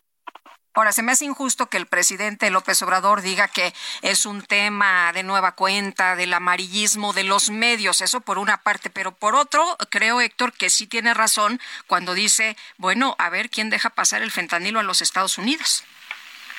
No, bueno, es un problema de los dos, de los dos, de los dos países. Pero eh, creo que lo que, lo que eh, en el escenario de muerte eh, y de violencia que hay en México, lo que hay que hacer es, es, eh, atender ese asunto, no seguir repartiendo culpas como ha hecho el presidente desde el día uno de su gobierno hasta ahora que está entrando ya al ocaso. Este, eh, eh desde luego que es todo lo que, eh, propusieron los los republicanos pues es absolutamente delirante una intervención militar. Eh, en que, México. que, ya dijo la Casa Blanca que no, ¿eh? Por, por cierto. Sí, sí, sí, sí, sí, sí pero es una presión de un sector político claro que pues sí, desde luego, eh, cuando el presidente dice que eso esto es intervencionismo, pues tiene toda la razón y es una, una, una propuesta absolutamente delirante. Pero ahí está la presión y, y, y, de este lado de la frontera están los muertos. Entonces el presidente se tiene que hacer cargo de, de eso, a menos que quiera seguir repartiendo culpas el año y medio que le queda, este mientras eh, y, y, seguir diciendo que los ¿no? medios son eh, amarillistas, ¿no? casi casi que los medios bueno, son los culpables de la violencia. Pues sí, pero en, en, este caso, por ejemplo, se volvió la nota principal de todas las cadenas de televisión de Estados Unidos. Es decir, este caso lo vio Estados Unidos completo. Eh, este es algo que no pasaba, yo creo, eh, con esta fuerza desde la desaparición de la gente de la DEA Enrique Camarena en 1985. Esta reacción tan tan eh, virulenta de medios, de políticos y del gobierno de Estados Unidos no se veía desde desde entonces. Entonces yo creo que tendrían que entender pues, que están frente a una crisis muy seria y que eh, la deben enfrentar eh, claro. o resolver como tal. Oye, y en el colectivo bueno, ha quedado como facilitador de los cárteles de la droga es que esa es una declaración tremenda. Eh, ya apareció el nombre del presidente López Obrador relacionado con, con la protección a cárteles eh, y la declaración es, eh, es letal, es facil, facilitador en jefe uh -huh. de los cárteles de la droga. Bueno, pues a la luz de lo que de lo que pasó con García Luna, que tanto aplaudía el presidente y su grupo hace dos semanas, pues están ya un pasito de, de, ser mencionados también por cualquier testigo protegido en el mismo sentido, porque en Estados Unidos con poner la mano en la Biblia ya se, eso se vuelve evidencia, eh, según vimos en el juicio. Entonces, pues yo creo que deberían andar con pies, con pies de plomo y darse cuenta de la magnitud de, de la crisis eh, con Estados Unidos, pero también de la magnitud del problema que no han querido ver y que han seguido culpando al pasado del problema que estamos viviendo millones de mexicanos de este lado de la frontera. Oye, más de 100 mil eh, muertos, eh, más que en las eh, administraciones de Peña y de Calderón. Estamos en unos eh, niveles históricos de, de, de, muerte. Es ya innegable que el sexenio de López Obrador va a pasar a la historia como el más violento desde que se mide la, la, la violencia y pues eh, lo que es muy desesperante es eh, que no se abandona el discurso triunfal, las sonrisitas, el, el eh, culpar a, a, los conservadores de, de esta percepción, pues allí están las allí están los, las cifras de su propio gobierno no se puede eh, ocultar el, el, avance que han tenido los cárteles a lo largo de esta administración con la política de abrazos y no, no balazos. Llegaron a lugares en los que no estaban, alteraron la vida de, de cientos de miles de, mexicanos. Eh, precisamente lo que lo que te comentaba de Matamoros, pues es algo que pasa en muchísimas ciudades y en muchísimos estados del, del país. ¿En cuántos municipios del Estado de México la familia michoacana no les cobra a los vendedores de pollo, a, los, a las señoras que venden papitas en las tiendas, a los vendedores de materiales de construcción? Eh, en, en Chilpancingo no se vio una matanza entre, entre vendedores de los mercados precisamente por, por el problema de la, de la extorsión. Es decir, es un problema que ha estallado y que, y que han estado minimizando. Eh, entonces, pues lo que, lo que ocurre ahora es que lo que se ha minimizado en México lo está subrayando de manera quizá exagerada Estados Unidos, pero pues, pues es inevitable que estamos entrando en una nueva fase, en una nueva etapa de la relación. Héctor, muchas gracias. Como siempre, te mando un abrazo. Muy buenos días. Mil gracias, un abrazo. Hasta luego, Héctor de Mauleón, periodista y columnista del Universal. Y vámonos a la micro deportiva. Ahora sí, los vi. ya están cargados y listos para ser proyectados directo en todo tu cuerpo. Con ustedes. La micro deportiva.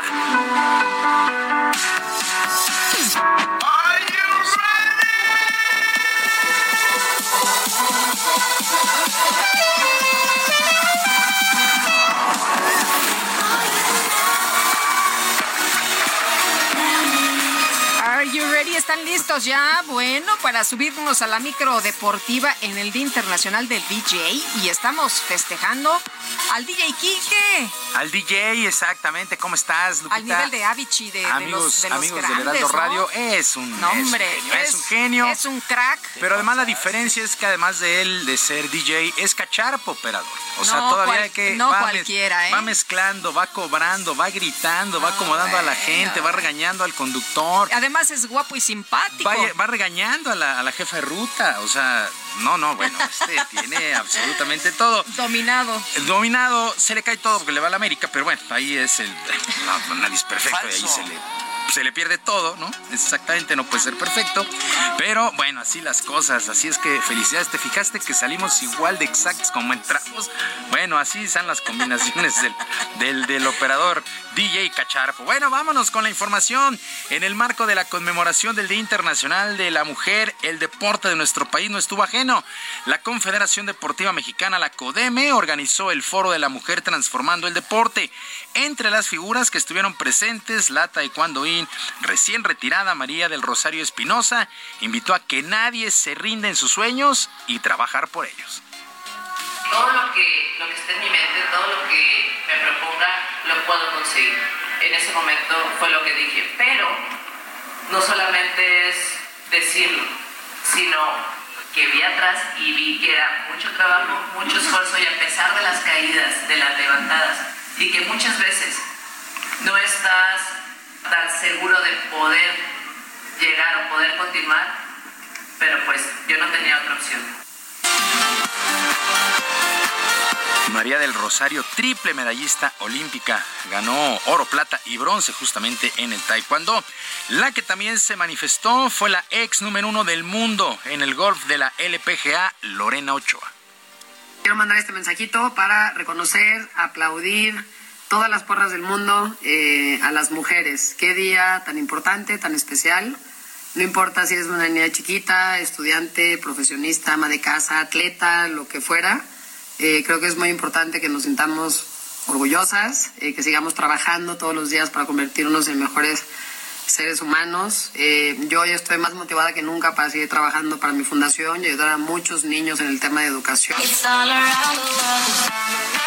Hay que recordar que Lorena Ochoa se convirtió un 4 de enero del 2007 en la primera jugadora profesional en ganar un título de Grand Slam en el mítico, eh, mítico campo de St. Andrews, allá en Escocia.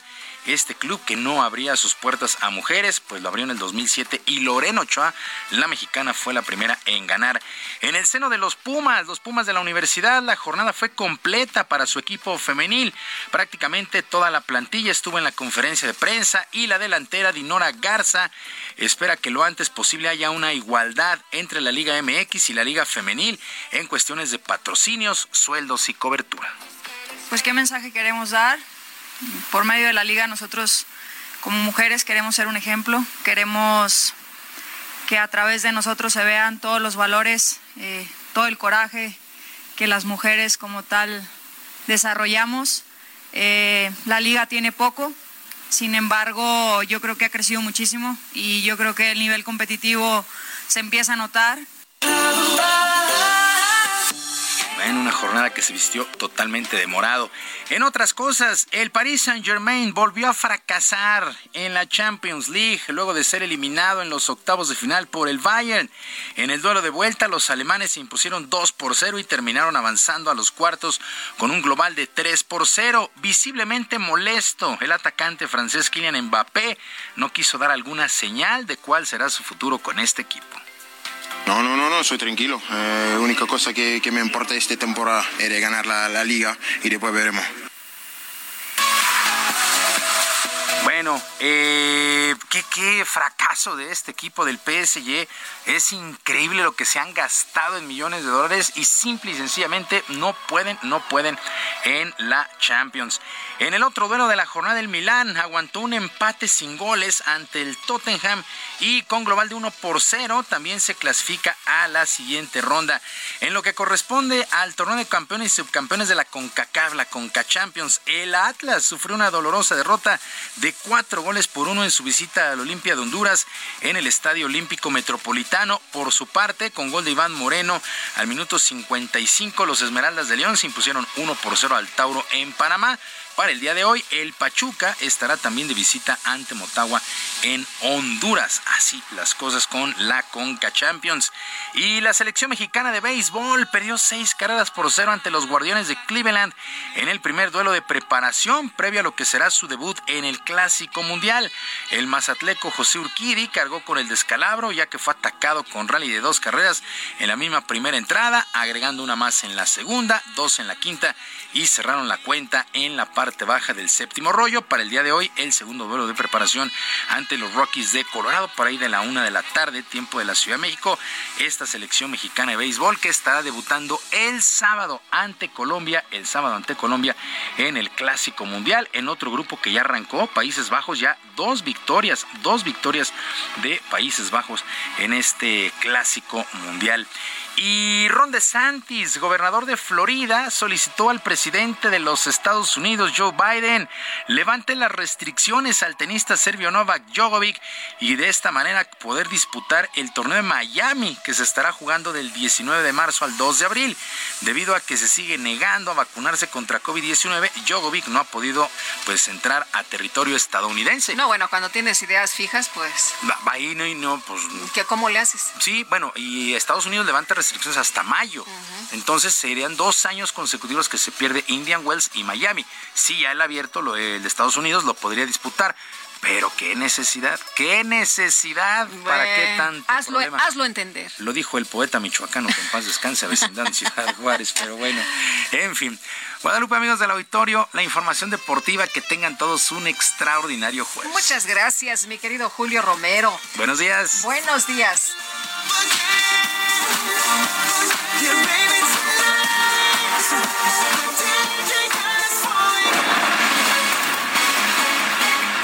Y seguimos con la información. Nos vamos eh, precisamente hasta Tamaulipas con Carlos Juárez. Carlos, adelante.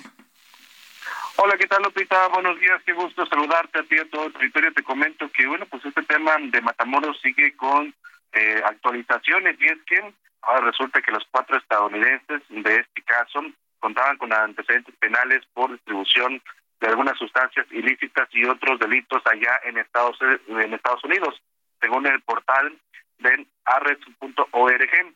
Hay que señalar que las cuatro personas eh, tienen sus fichas entre el gobierno de Estados Unidos por eh, diferentes delitos, incluso en esa zona de donde son ellos, el City en Carolina del Sur, hay una lucha constante por eh, la venta de diferentes sustancias. Cabe señalar que actualmente eh, se está a la espera de que sean liberados dos de los, los dos cuerpos que estaban en el servicio médico forense de la ciudad de Matamoros. También, Lupita, te comento que durante la madrugada de hoy, eh, cinco civiles fueron entregados, así lo señalan ellos, eh, por estar involucrados a, en este caso de Matamoros del pasado 3 de marzo y donde dos americanos y una mexicana perdieron la vida. Quiero señalar que también fue colocada una cartulina junto a la camioneta donde estas personas estaban amarradas, en donde el grupo delictivo pedía disculpas a la sociedad por estos hechos que pasaron. Hasta el momento no hay una información oficial por parte de la Secretaría de Salud Pública del Estado, sin embargo, han comenzado a circular en redes sociales las imágenes de estas personas que están amarradas y con la cartolina. Lupita, es la información más actual respecto a este tema de Matamoros. Eh, Carlos, ¿estas personas estarían vivas? Porque habría también algunas versiones de que habían eh, eh, sido encontrados muertos, pero de acuerdo con lo que nos dices, ¿están vivos? Están vivos, estas personas se les ven amarrados de pies y manos, y en las imágenes que podemos ver, sí, primero están boca abajo y después para tomarles otra fotografía los levantan y todos están vivos, pero sí con esta cartulina en donde pues asegura este grupo delictivo que opera en Matamoros que estas personas actuaron sin el consentimiento de algún mando de este grupo. O sea, que ellos fueron los que asesinaron a los estadounidenses. Supuestamente habrían participado en el secuestro y en el asesinato de estos dos americanos. Ya serán las autoridades quienes confirmen si son o no los involucrados en este en este caso. Muy bien. Carlos, muchas gracias por el reporte. Muy buenos días. Muy buenos días, Lupita. Hasta luego. Bueno, pues vamos a estar muy pendientes a lo que digan las autoridades, ¿no? Si estas personas son responsables, lo que llama la atención es que los presenten, como decía Héctor de Maulón, de manera eh, eh, pueril, ¿no? Ahí como, ah, bueno, estos fueron y que creen, pues se equivocaron. Son las nueve ya con 24 minutos, nueve de la mañana con 24 minutos. Si usted quiere comunicarse con nosotros, lo puede hacer al número de WhatsApp 55 20 10 96 47. Cómo respirar de nuevo. Tú me enseñaste a pensar antes de actuar. Solo se trata de ver hasta lo invisible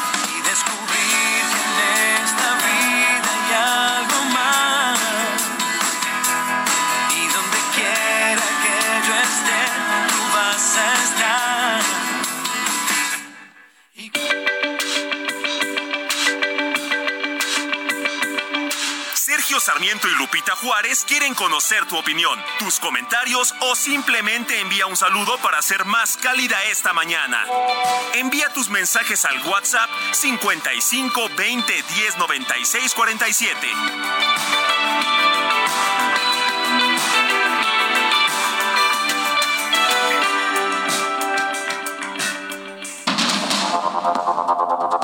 Continuamos con Sergio Sarmiento y Lupita Juárez por el Heraldo Radio.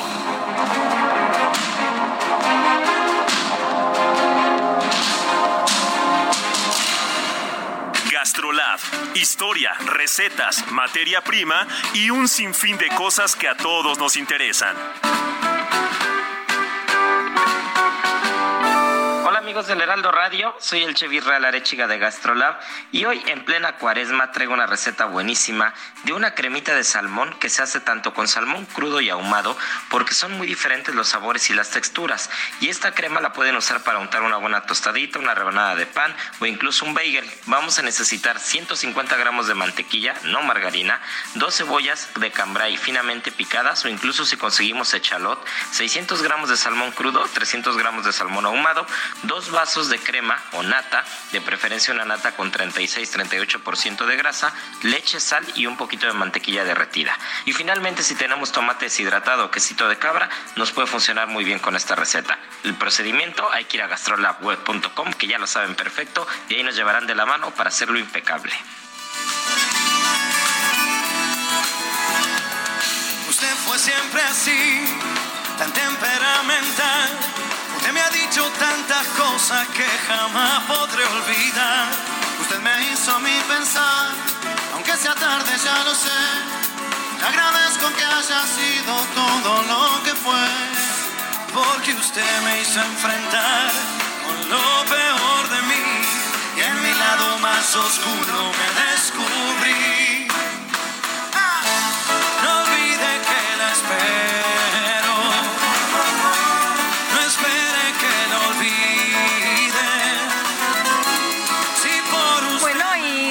Escuchando esta mañana a Diego Torres, el del cumple. Al rato va a haber pastel y toda la cosa. A ver si nos cae por aquí. Diego Torres, a quien le mandamos un fuerte abrazo. Eh, le decía usted que es una persona realmente muy, muy agradable, muy agradable.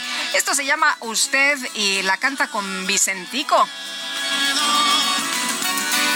me pierdo en el sonido de su voz, porque algo en mí cambió, porque Vámonos a los mensajes, nos dice una persona de nuestro auditorio. Buenos días, he escuchado mucho de los argumentos para la lucha contra las desigualdades y puedo estar de acuerdo con ellos, pero me pregunto si alguno de ellos ha mencionado los casos de niñas y adolescentes casadas a la fuerza. Sí es un tema que, pues, de que se ha hablado varias veces, no se ha podido eh, resolver como usted nos platica, eh, con los testimonios que usted nos da. Dicen que hay casos de niñas y adolescentes, eh, pues, que se presentan a las clínicas. Esto no es una, dice, no es una realidad solo de las zonas rurales donde priman los usos y costumbres. Sin ir muy lejos, ayer llegaron al hospital de Jico una niña de 13 años, el esposo mayor de 40, otra adolescente de 15 años en proceso de parto.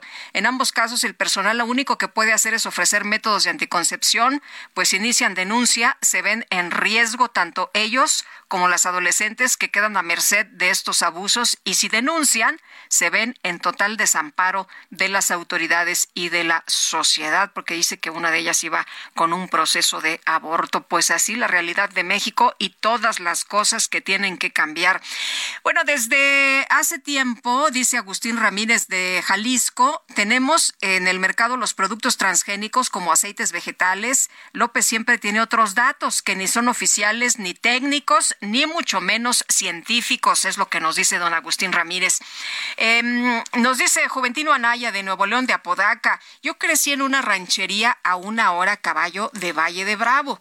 En aquellos años no había ni luz eléctrica y de verdad para opinar con tanta vehemencia como lo hace el químico Guerra, lo único que pienso es le falta ver más box.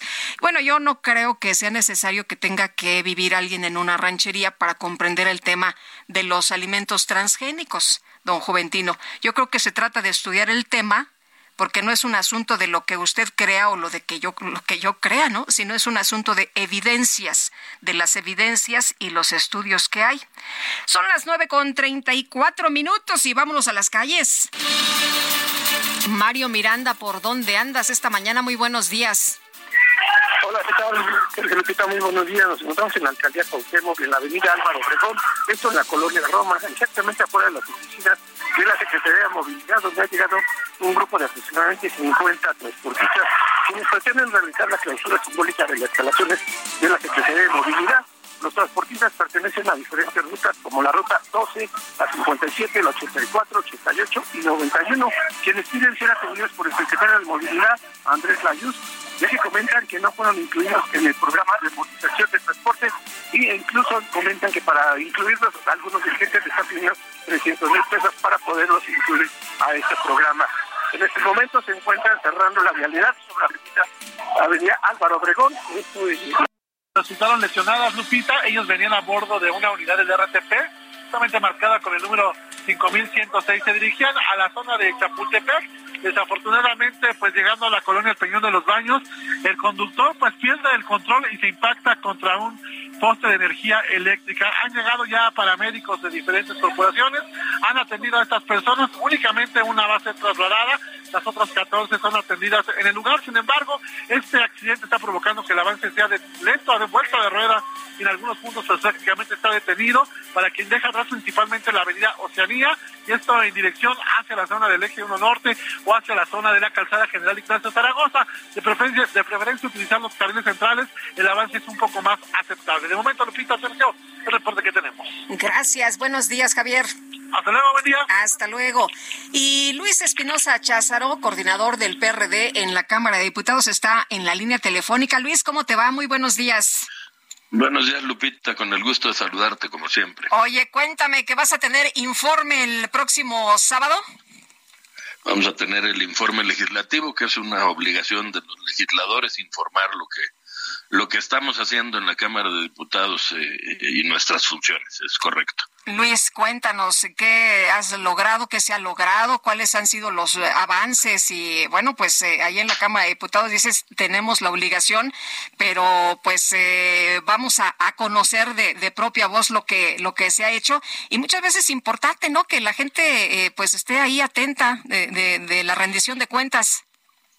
Por, por supuesto. Eh, frenamos una reforma que desde mi punto de vista era muy contaminante, la reforma eléctrica, lo recordarás el año pasado, y hoy que está de, tan de moda hablar del famoso plan B, pues no habría plan B si hubiéramos permitido que pasara el plan A, que era una reforma constitucional que desmantelaba el INE, los diputados del PRD, junto con los del PAN y el PRI, pues fuimos ese dique constitucional que no permitió que se modificara la constitución, y ahora el presidente en leyes secundarias pretende meter lo que no pudo modificar en la Constitución. De ahí la importancia que haya legisladores de oposición, que haya contrapesos en el legislativo, pues para que podamos eh, estar atentos. Y hoy en día lo que nos está ocupando, pues es que tenemos que designar cuatro consejeros del INE, dos mujeres y dos hombres, y en ese proceso justamente estamos ahora, y es un poco de lo que hablaré sí. el sábado en mi informe legislativo. O, oye, por lo pronto, ¿cómo has visto esta decisión? Ya el día de ayer se dieron a conocer listas preliminares. Sí, me parece que, que queda claro que hará falta no solo voluntad, de los aspirantes, sino capacidad. Un número importante de los que se anotaron, pues no pasan este examen, que es el primer filtro. Vienen algunos otros, falta un ensayo, falta que el Comité Técnico de Evaluación eh, tenga entrevistas con ellos. Yo espero que las ternas, las quintetas en este caso, eh, que, que podamos elegir en la Cámara de Diputados sean lo suficientemente neutrales, que garanticen imparcialidad, porque veo difícil, Lupita, un acuerdo en San Lázaro para que se pueda llegar a la elección de los consejeros. Quizá, desgraciadamente, tengamos que llegar a una insaculación en la Corte y de ahí la importancia que las quintetas estén conformadas por hombres y mujeres, pues de probada, e insisto, no solo neutralidad, sino también capacidad para la organización de las elecciones. O sea que si nos vamos a la tómbola. Pues eh, no veo en Morena la voluntad de construir un acuerdo, desgraciadamente. Tú recordarás que nosotros en la Jucopo, PAN, PRD votamos en abstención para no cerrar la posibilidad de un diálogo, de una construcción de un acuerdo. Pero bueno, pues el secretario de Gobernación ya lo dijo con toda claridad dejémonos de cosas y que vaya a la Corte y se insacule. Es claudicar ante la posibilidad del acuerdo político, que es lo que le marca la Constitución. Nosotros abiertos a que si son perfiles idóneos podamos eh, construirlo, pero no veo en el oficialismo esa misma voluntad. Eh, Luis, eh, ¿cómo ves tú el, el, el, futuro? Porque, bueno, pues se vienen más eh, elecciones. Está la de Coahuila, del Estado de México, pero también el año que entra se va a elegir a eh, jefe de gobierno de la Ciudad de México. ¿Cómo te ves? Bueno, pues no puedo ocultar que tengo claro que la ciudad no, no va bien, el metro es solo una de las diagnósticos del desgobierno que hoy tenemos en la ciudad. Creo que la ciudad es progresista, el PRD ya la ha gobernado y no oculto que, que me gustaría participar en el proceso interno que habrá en la coalición para elegir quién será nuestro candidato o nuestra candidata y lo haré público el sábado, esto de los tapados y de decir que uno no quiere para acabar queriendo, no es mi estilo, a mí me gusta hablar claro y sí, sí aspiraría a ser jefe de gobierno. Muy bien, pues muchas gracias por platicar con nosotros y gracias por este adelanto del informe, estaremos muy, muy atentos. ¿A qué hora es? A las 11 de la mañana, el sábado a las 11. El sábado a las 11. Muy bien, pues ahí estaremos muy pendientes de, de, tu informe. Muchas gracias por platicar esta mañana con el auditorio, Luis, y conmigo, por supuesto. El, El agradecido soy yo contigo, Lupita, y con tu auditorio. Hasta luego, muy buenos días. Luis Espinosa Cházaro, coordinador del PRD en la Cámara de Diputados. Y hay que estar atentos, ¿no? Que nos rindan cuentas los legisladores, que sepamos en qué están trabajando, qué han aprobado, qué están haciendo, qué van a hacer, porque luego pues dejamos pasar las cosas y pues ya sabe usted que luego eh, hay asuntos que se aprueban y que nos sorprenden, pero pues también hay que estar ahí pendientes, ¿no? Hay que estar eh, ahí pues eh, atentos del trabajo que se hace y que nos rindan cuentas. Qué bueno que haya estos informes. Bueno, el presidente López Obrador presentó a la Cámara de Diputados una reforma constitucional para evitar que extranjeros puedan ser expulsados por emitir opiniones políticas sobre México. Adelante, Jorge Almaquio, buenos días. Gracias, Lupita, amigos. Así es, el presidente Andrés Manuel López Obrador envió a la Cámara de Diputados una iniciativa que permitiría a los extranjeros opinar e inmiscuirse en los asuntos políticos de México. La propuesta modifica los párrafos primero y segundo del artículo 33 de la Constitución Política y deroga el párrafo tercero que indica que los extranjeros no podrán de ninguna manera inmiscuirse en los asuntos políticos del país. El documento que se publicó en la Gaceta Parlamentaria propone que el artículo 33 quede así son personas extranjeras las que no posean las calidades determinadas en el artículo 30 constitucional y gozarán de los derechos humanos y garantías que reconoce esta constitución y se suma por lo que queda garantizado su derecho a la libre manifestación de las ideas. El artículo continúa. El Ejecutivo de la Unión, previa audiencia y agotado el procedimiento administrativo que señale la ley llevado a cabo ante la autoridad competente, podrá expulsar del territorio nacional a personas extranjeras siempre y cuando se acredite que su estancia en el país constituye un riesgo o afectación a la seguridad nacional. En la exposición de motivos, el jefe del Ejecutivo busca garantizar que los extranjeros que opinen en cuestiones políticas de México, al pretender una deportación, este se lleve a cabo previo cumplimiento de las garantías del debido proceso consagradas en los artículos 14 y 16 constitucionales. Resalta que la redacción del artículo 33 requiere de una actualización en congruencia con el marco constitucional en el que la defensa y protección de los derechos humanos de las personas por parte de las autoridades mexicanas es la regla y en el que las excepciones que justifiquen su limitación deben estar perfectamente definidas, fundadas y motivadas. Lupita, amigos, es el reporte que les tengo. Buen día. Muchas gracias, Jorge. Buenos días también para ti. Y vámonos ahora con Antonio Bautista, coeditor de Estados en el Heraldo de México, quien nos habla el día de hoy sobre quejas por discriminación de mujeres trans. Toño, ¿cómo estás? Buenos días. Lupita, buenos días. Así es, eh, trato respetuoso y digno, reconocimiento de la identidad de género e igualdad de oportunidades y trato son los principales derechos humanos vulnerados por los que las mujeres trans han presentado quejas y reclamaciones ante el Consejo Nacional para prevenir la discriminación en poco más de una década. Esta comunidad a la que pertenece 0.9% de la población de 15 años y más de acuerdo con la encuesta nacional sobre la diversidad sexual y de género 2021 del INEGI, enfrenta una situación grave en todas las esferas de la sociedad. Las mujeres trans sufren una violencia y discriminación doble. Por ser mujer ser transgénero. Su identidad no es, eh, bueno, su identidad es cuestionada no solo por el sistema heterosexual o heteronormativo, sino por corrientes del propio feminismo. Esta situación limita su calidad de vida, de vida y las expone al rechazo y la discriminación y la violencia en contextos familiares y laborales, lo que las pone en riesgo no solo de la pobreza, sino de problemas de salud. Desde 2012 a enero pasado, el CONAPRED ha recibido 114 expedientes de queja calificados como presuntos actos de discriminación contra mujeres trans, una parte de la vamos, forman parte de la comunidad eh, LGBT más del país. La principal causa de discriminación y las quejas, cada una puede tener dos o más causas, es la identidad de género, seguido de la orientación sexual, el género, la apariencia física, la condición de salud, la discapacidad y la edad. Los ámbitos en que han ocurrido estos actos discriminatorios denunciados de mayor o menor incidencia son el laboral, servicios al público, el administrativo, las esferas cultural, de recreación y esparcimiento, el educativo, el vecinal, de salud, los servicios financieros y de seguros, el familiar, el deportivo, los medios de comunicación, el político electoral, los transportes y otros que son considerados análogos. Otros derechos que han sido vulnerados en mujeres trans son el derecho al trabajo, a la identidad de género, a la vida libre de violencia, a la integridad personal, a la educación, a la salud, a la accesibilidad, eh, en esta década, 2015 fue el año que más expedientes tuvo, con 22 casos, y la tendencia iba en descenso al pasar de 3 en 2018 a 7 que en 2019. Sin embargo, ya durante la pandemia, durante la comenzaron a incrementarse estas quejas al pasar de cuatro en 2020 a nueve en 2021 y alcanzar los diez expedientes en 2022. Hasta enero pasado no se había presentado una denuncia por parte de alguna mujer trans.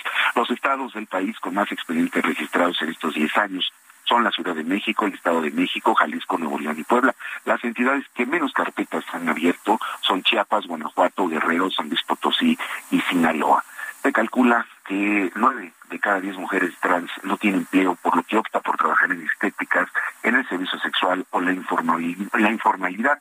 Eh, pues a nivel nacional son pocas las empresas que tienen políticas de inclusión. En México la población LGBTI más asciende a 5 millones de personas. Esto es 5.1% de la población de 15 años y más, lo que significa que una de cada 20 personas se identifica como parte de esta comunidad.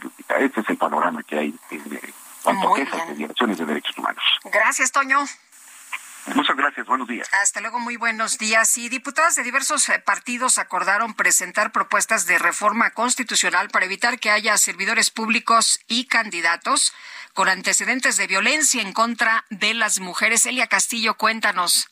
Muy buenos días, Lupita. Te saludo con mucho gusto a ti al auditorio. Así es el dictamen para elevar a rango constitucional la 3 de 3 contra la violencia hacia las mujeres. Logró el consenso de todas las fuerzas parlamentarias que integran la Cámara de Diputados para que quienes tengan antecedentes, denuncias o sentencias como deudores de pensión alimenticia, acosadores o agresores por razones de género en el ámbito familiar, se les suspendan sus derechos y prerrogativas y no puedan aspirar a ninguna función pública cargo de elección popular o responsabilidad en el ámbito legislativo, ejecutivo o judicial. Tras horas de trabajo la noche y madrugada de este miércoles, en la denominada pijamada legislativa, las diputadas que integran el Grupo Plural de Igualdad Sustantiva lograron los acuerdos para aprobar el dictamen estancado desde 2020 en San Lázaro. Sin embargo, aunque se tenía previsto que este mismo miércoles fuera sometido a consideración del Pleno vía Fast Track, de último momento se decidió que el dictamen seguirá todo el proceso legislativo y sí será turnado a la Comisión de Puntos Constitucionales para que sea discutido y votado en su próxima reunión de trabajo y posteriormente sea turnado a la mesa directiva para su discusión en el Pleno. El objetivo de la 3 de 3 contra la violencia es prevenir la violencia institucional, elevar el nivel de ética pública y garantizar los derechos humanos de las mujeres. En su exposición de motivos, el dictamen establece que elevar a rango constitucional la 3 de 3 dará certeza a las víctimas sobre la no elegibilidad de sus agresores. Este es el reporte que te tengo. Gracias. Hasta luego, Elia. Muy buenos días. Y nosotros, nosotros en este momento vamos a un resumen de lo más importante. Ya son las nueve de la mañana con 51 minutos de este 9 de marzo del 2023. Esta mañana el presidente López Obrador aseguró que tras el fallo judicial contra Genaro García Luna ya hay suficientes elementos para decir que en el gobierno del expresidente Felipe Calderón imperó un narcoestado sí hay elementos para sostener de que imperó durante el gobierno de Calderón un narcoestado, porque fue un gobierno de principio a fin, violatorio de la Constitución, un gobierno espurio. A Calderón lo impusieron los oligarcas de México. Él no ganó la elección, hubo un fraude orquestado en el que participaron funcionarios públicos, el presidente Fox, los medios de información. Por otro lado, el presidente denunció que los congresistas republicanos no trabajan para resolver las crisis del consumo de fentanilo, la venta de armas y la descomposición social en los Estados Unidos. Lamentamos mucho lo que está pasando en Estados Unidos. ¿Pero por qué no atienden ellos el problema? ¿Por qué ellos no combaten la distribución del fentanilo en Estados Unidos? Los carteles de Estados Unidos que se encargan de distribuir el fentanilo y más a fondo, ¿por qué no atienden a sus jóvenes? ¿Por qué no atienden su problema grave de descomposición social? ¿Por qué no atemperan el incremento constante al consumo de las drogas? ¿Por qué incluso permiten que sean legales las drogas en Estados Unidos? bancada de Movimiento Ciudadano en la Cámara de Diputados anunció esta mañana la incorporación a sus filas de la legisladora Olga Zulema Adams Pereira, quien pertenecía al grupo parlamentario de Morena. El ejército ruso lanzó una serie de ataques con misiles hipersónicos en contra de Ucrania, los cuales han dejado más de 10 personas muertas y provocaron corte de electricidad en varias regiones de ese país. Gobierno de Corea del Sur informó que Corea del Norte disparó un misil balístico de corto alcance hacia el mar a unos días de que Seúl ponga en marcha una jornada de maniobras militares conjuntas con los Estados Unidos. Un informe de inteligencia de la Unión Americana advierte que el gobierno de China podría usar su posición dominante en las cadenas de suministro como medio para aumentar su influencia política y militar desde Beijing. Han calificado este reporte como una calumnia. Se compra colchones, tambores, en TikTok se hizo viral un video que compartió un joven japonés llamado Hiro, quien vive en México y se dedica a difundir información sobre el idioma y la cultura de su país. En el video, Hiro hace una traducción al japonés del famoso audio que se utiliza en la Ciudad de México para pregonar la compra de artefactos usados como colchones o fierros viejos. Matores. すよマットレスベッドフレーム冷蔵庫ガスコンロ洗濯機電子レンジその他の不要品売ってください Bueno, y con esto nos vamos. Que la pasen todos muy bien. Disfruten este día y aquí nos escuchamos mañana a las 7 en punto. Sergio, yo y todo el equipo. Muy buen jueves. Pásela usted padrísimo. Y aquí mañana no se le vaya a hacer tarde 7 en puntito. Aquí los esperamos. Cambiar el aire depende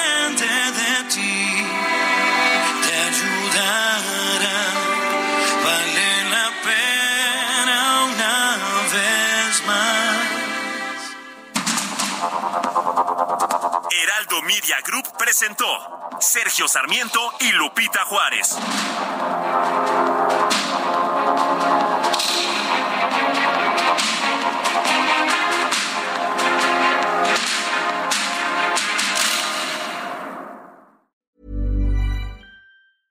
Imagine the softest sheets you've ever felt. Now imagine them getting even softer over time. That's what you'll feel with Bowl and Branch's organic cotton sheets. In a recent customer survey, 96% replied that Bowl and Branch sheets get softer with every wash. Start getting your best night's sleep in these sheets that get softer and softer for years to come. Try their sheets with a 30-night guarantee. Plus, get 15% off your first order at bowlandbranch.com. Code BUTTERY. Exclusions apply. See site for details.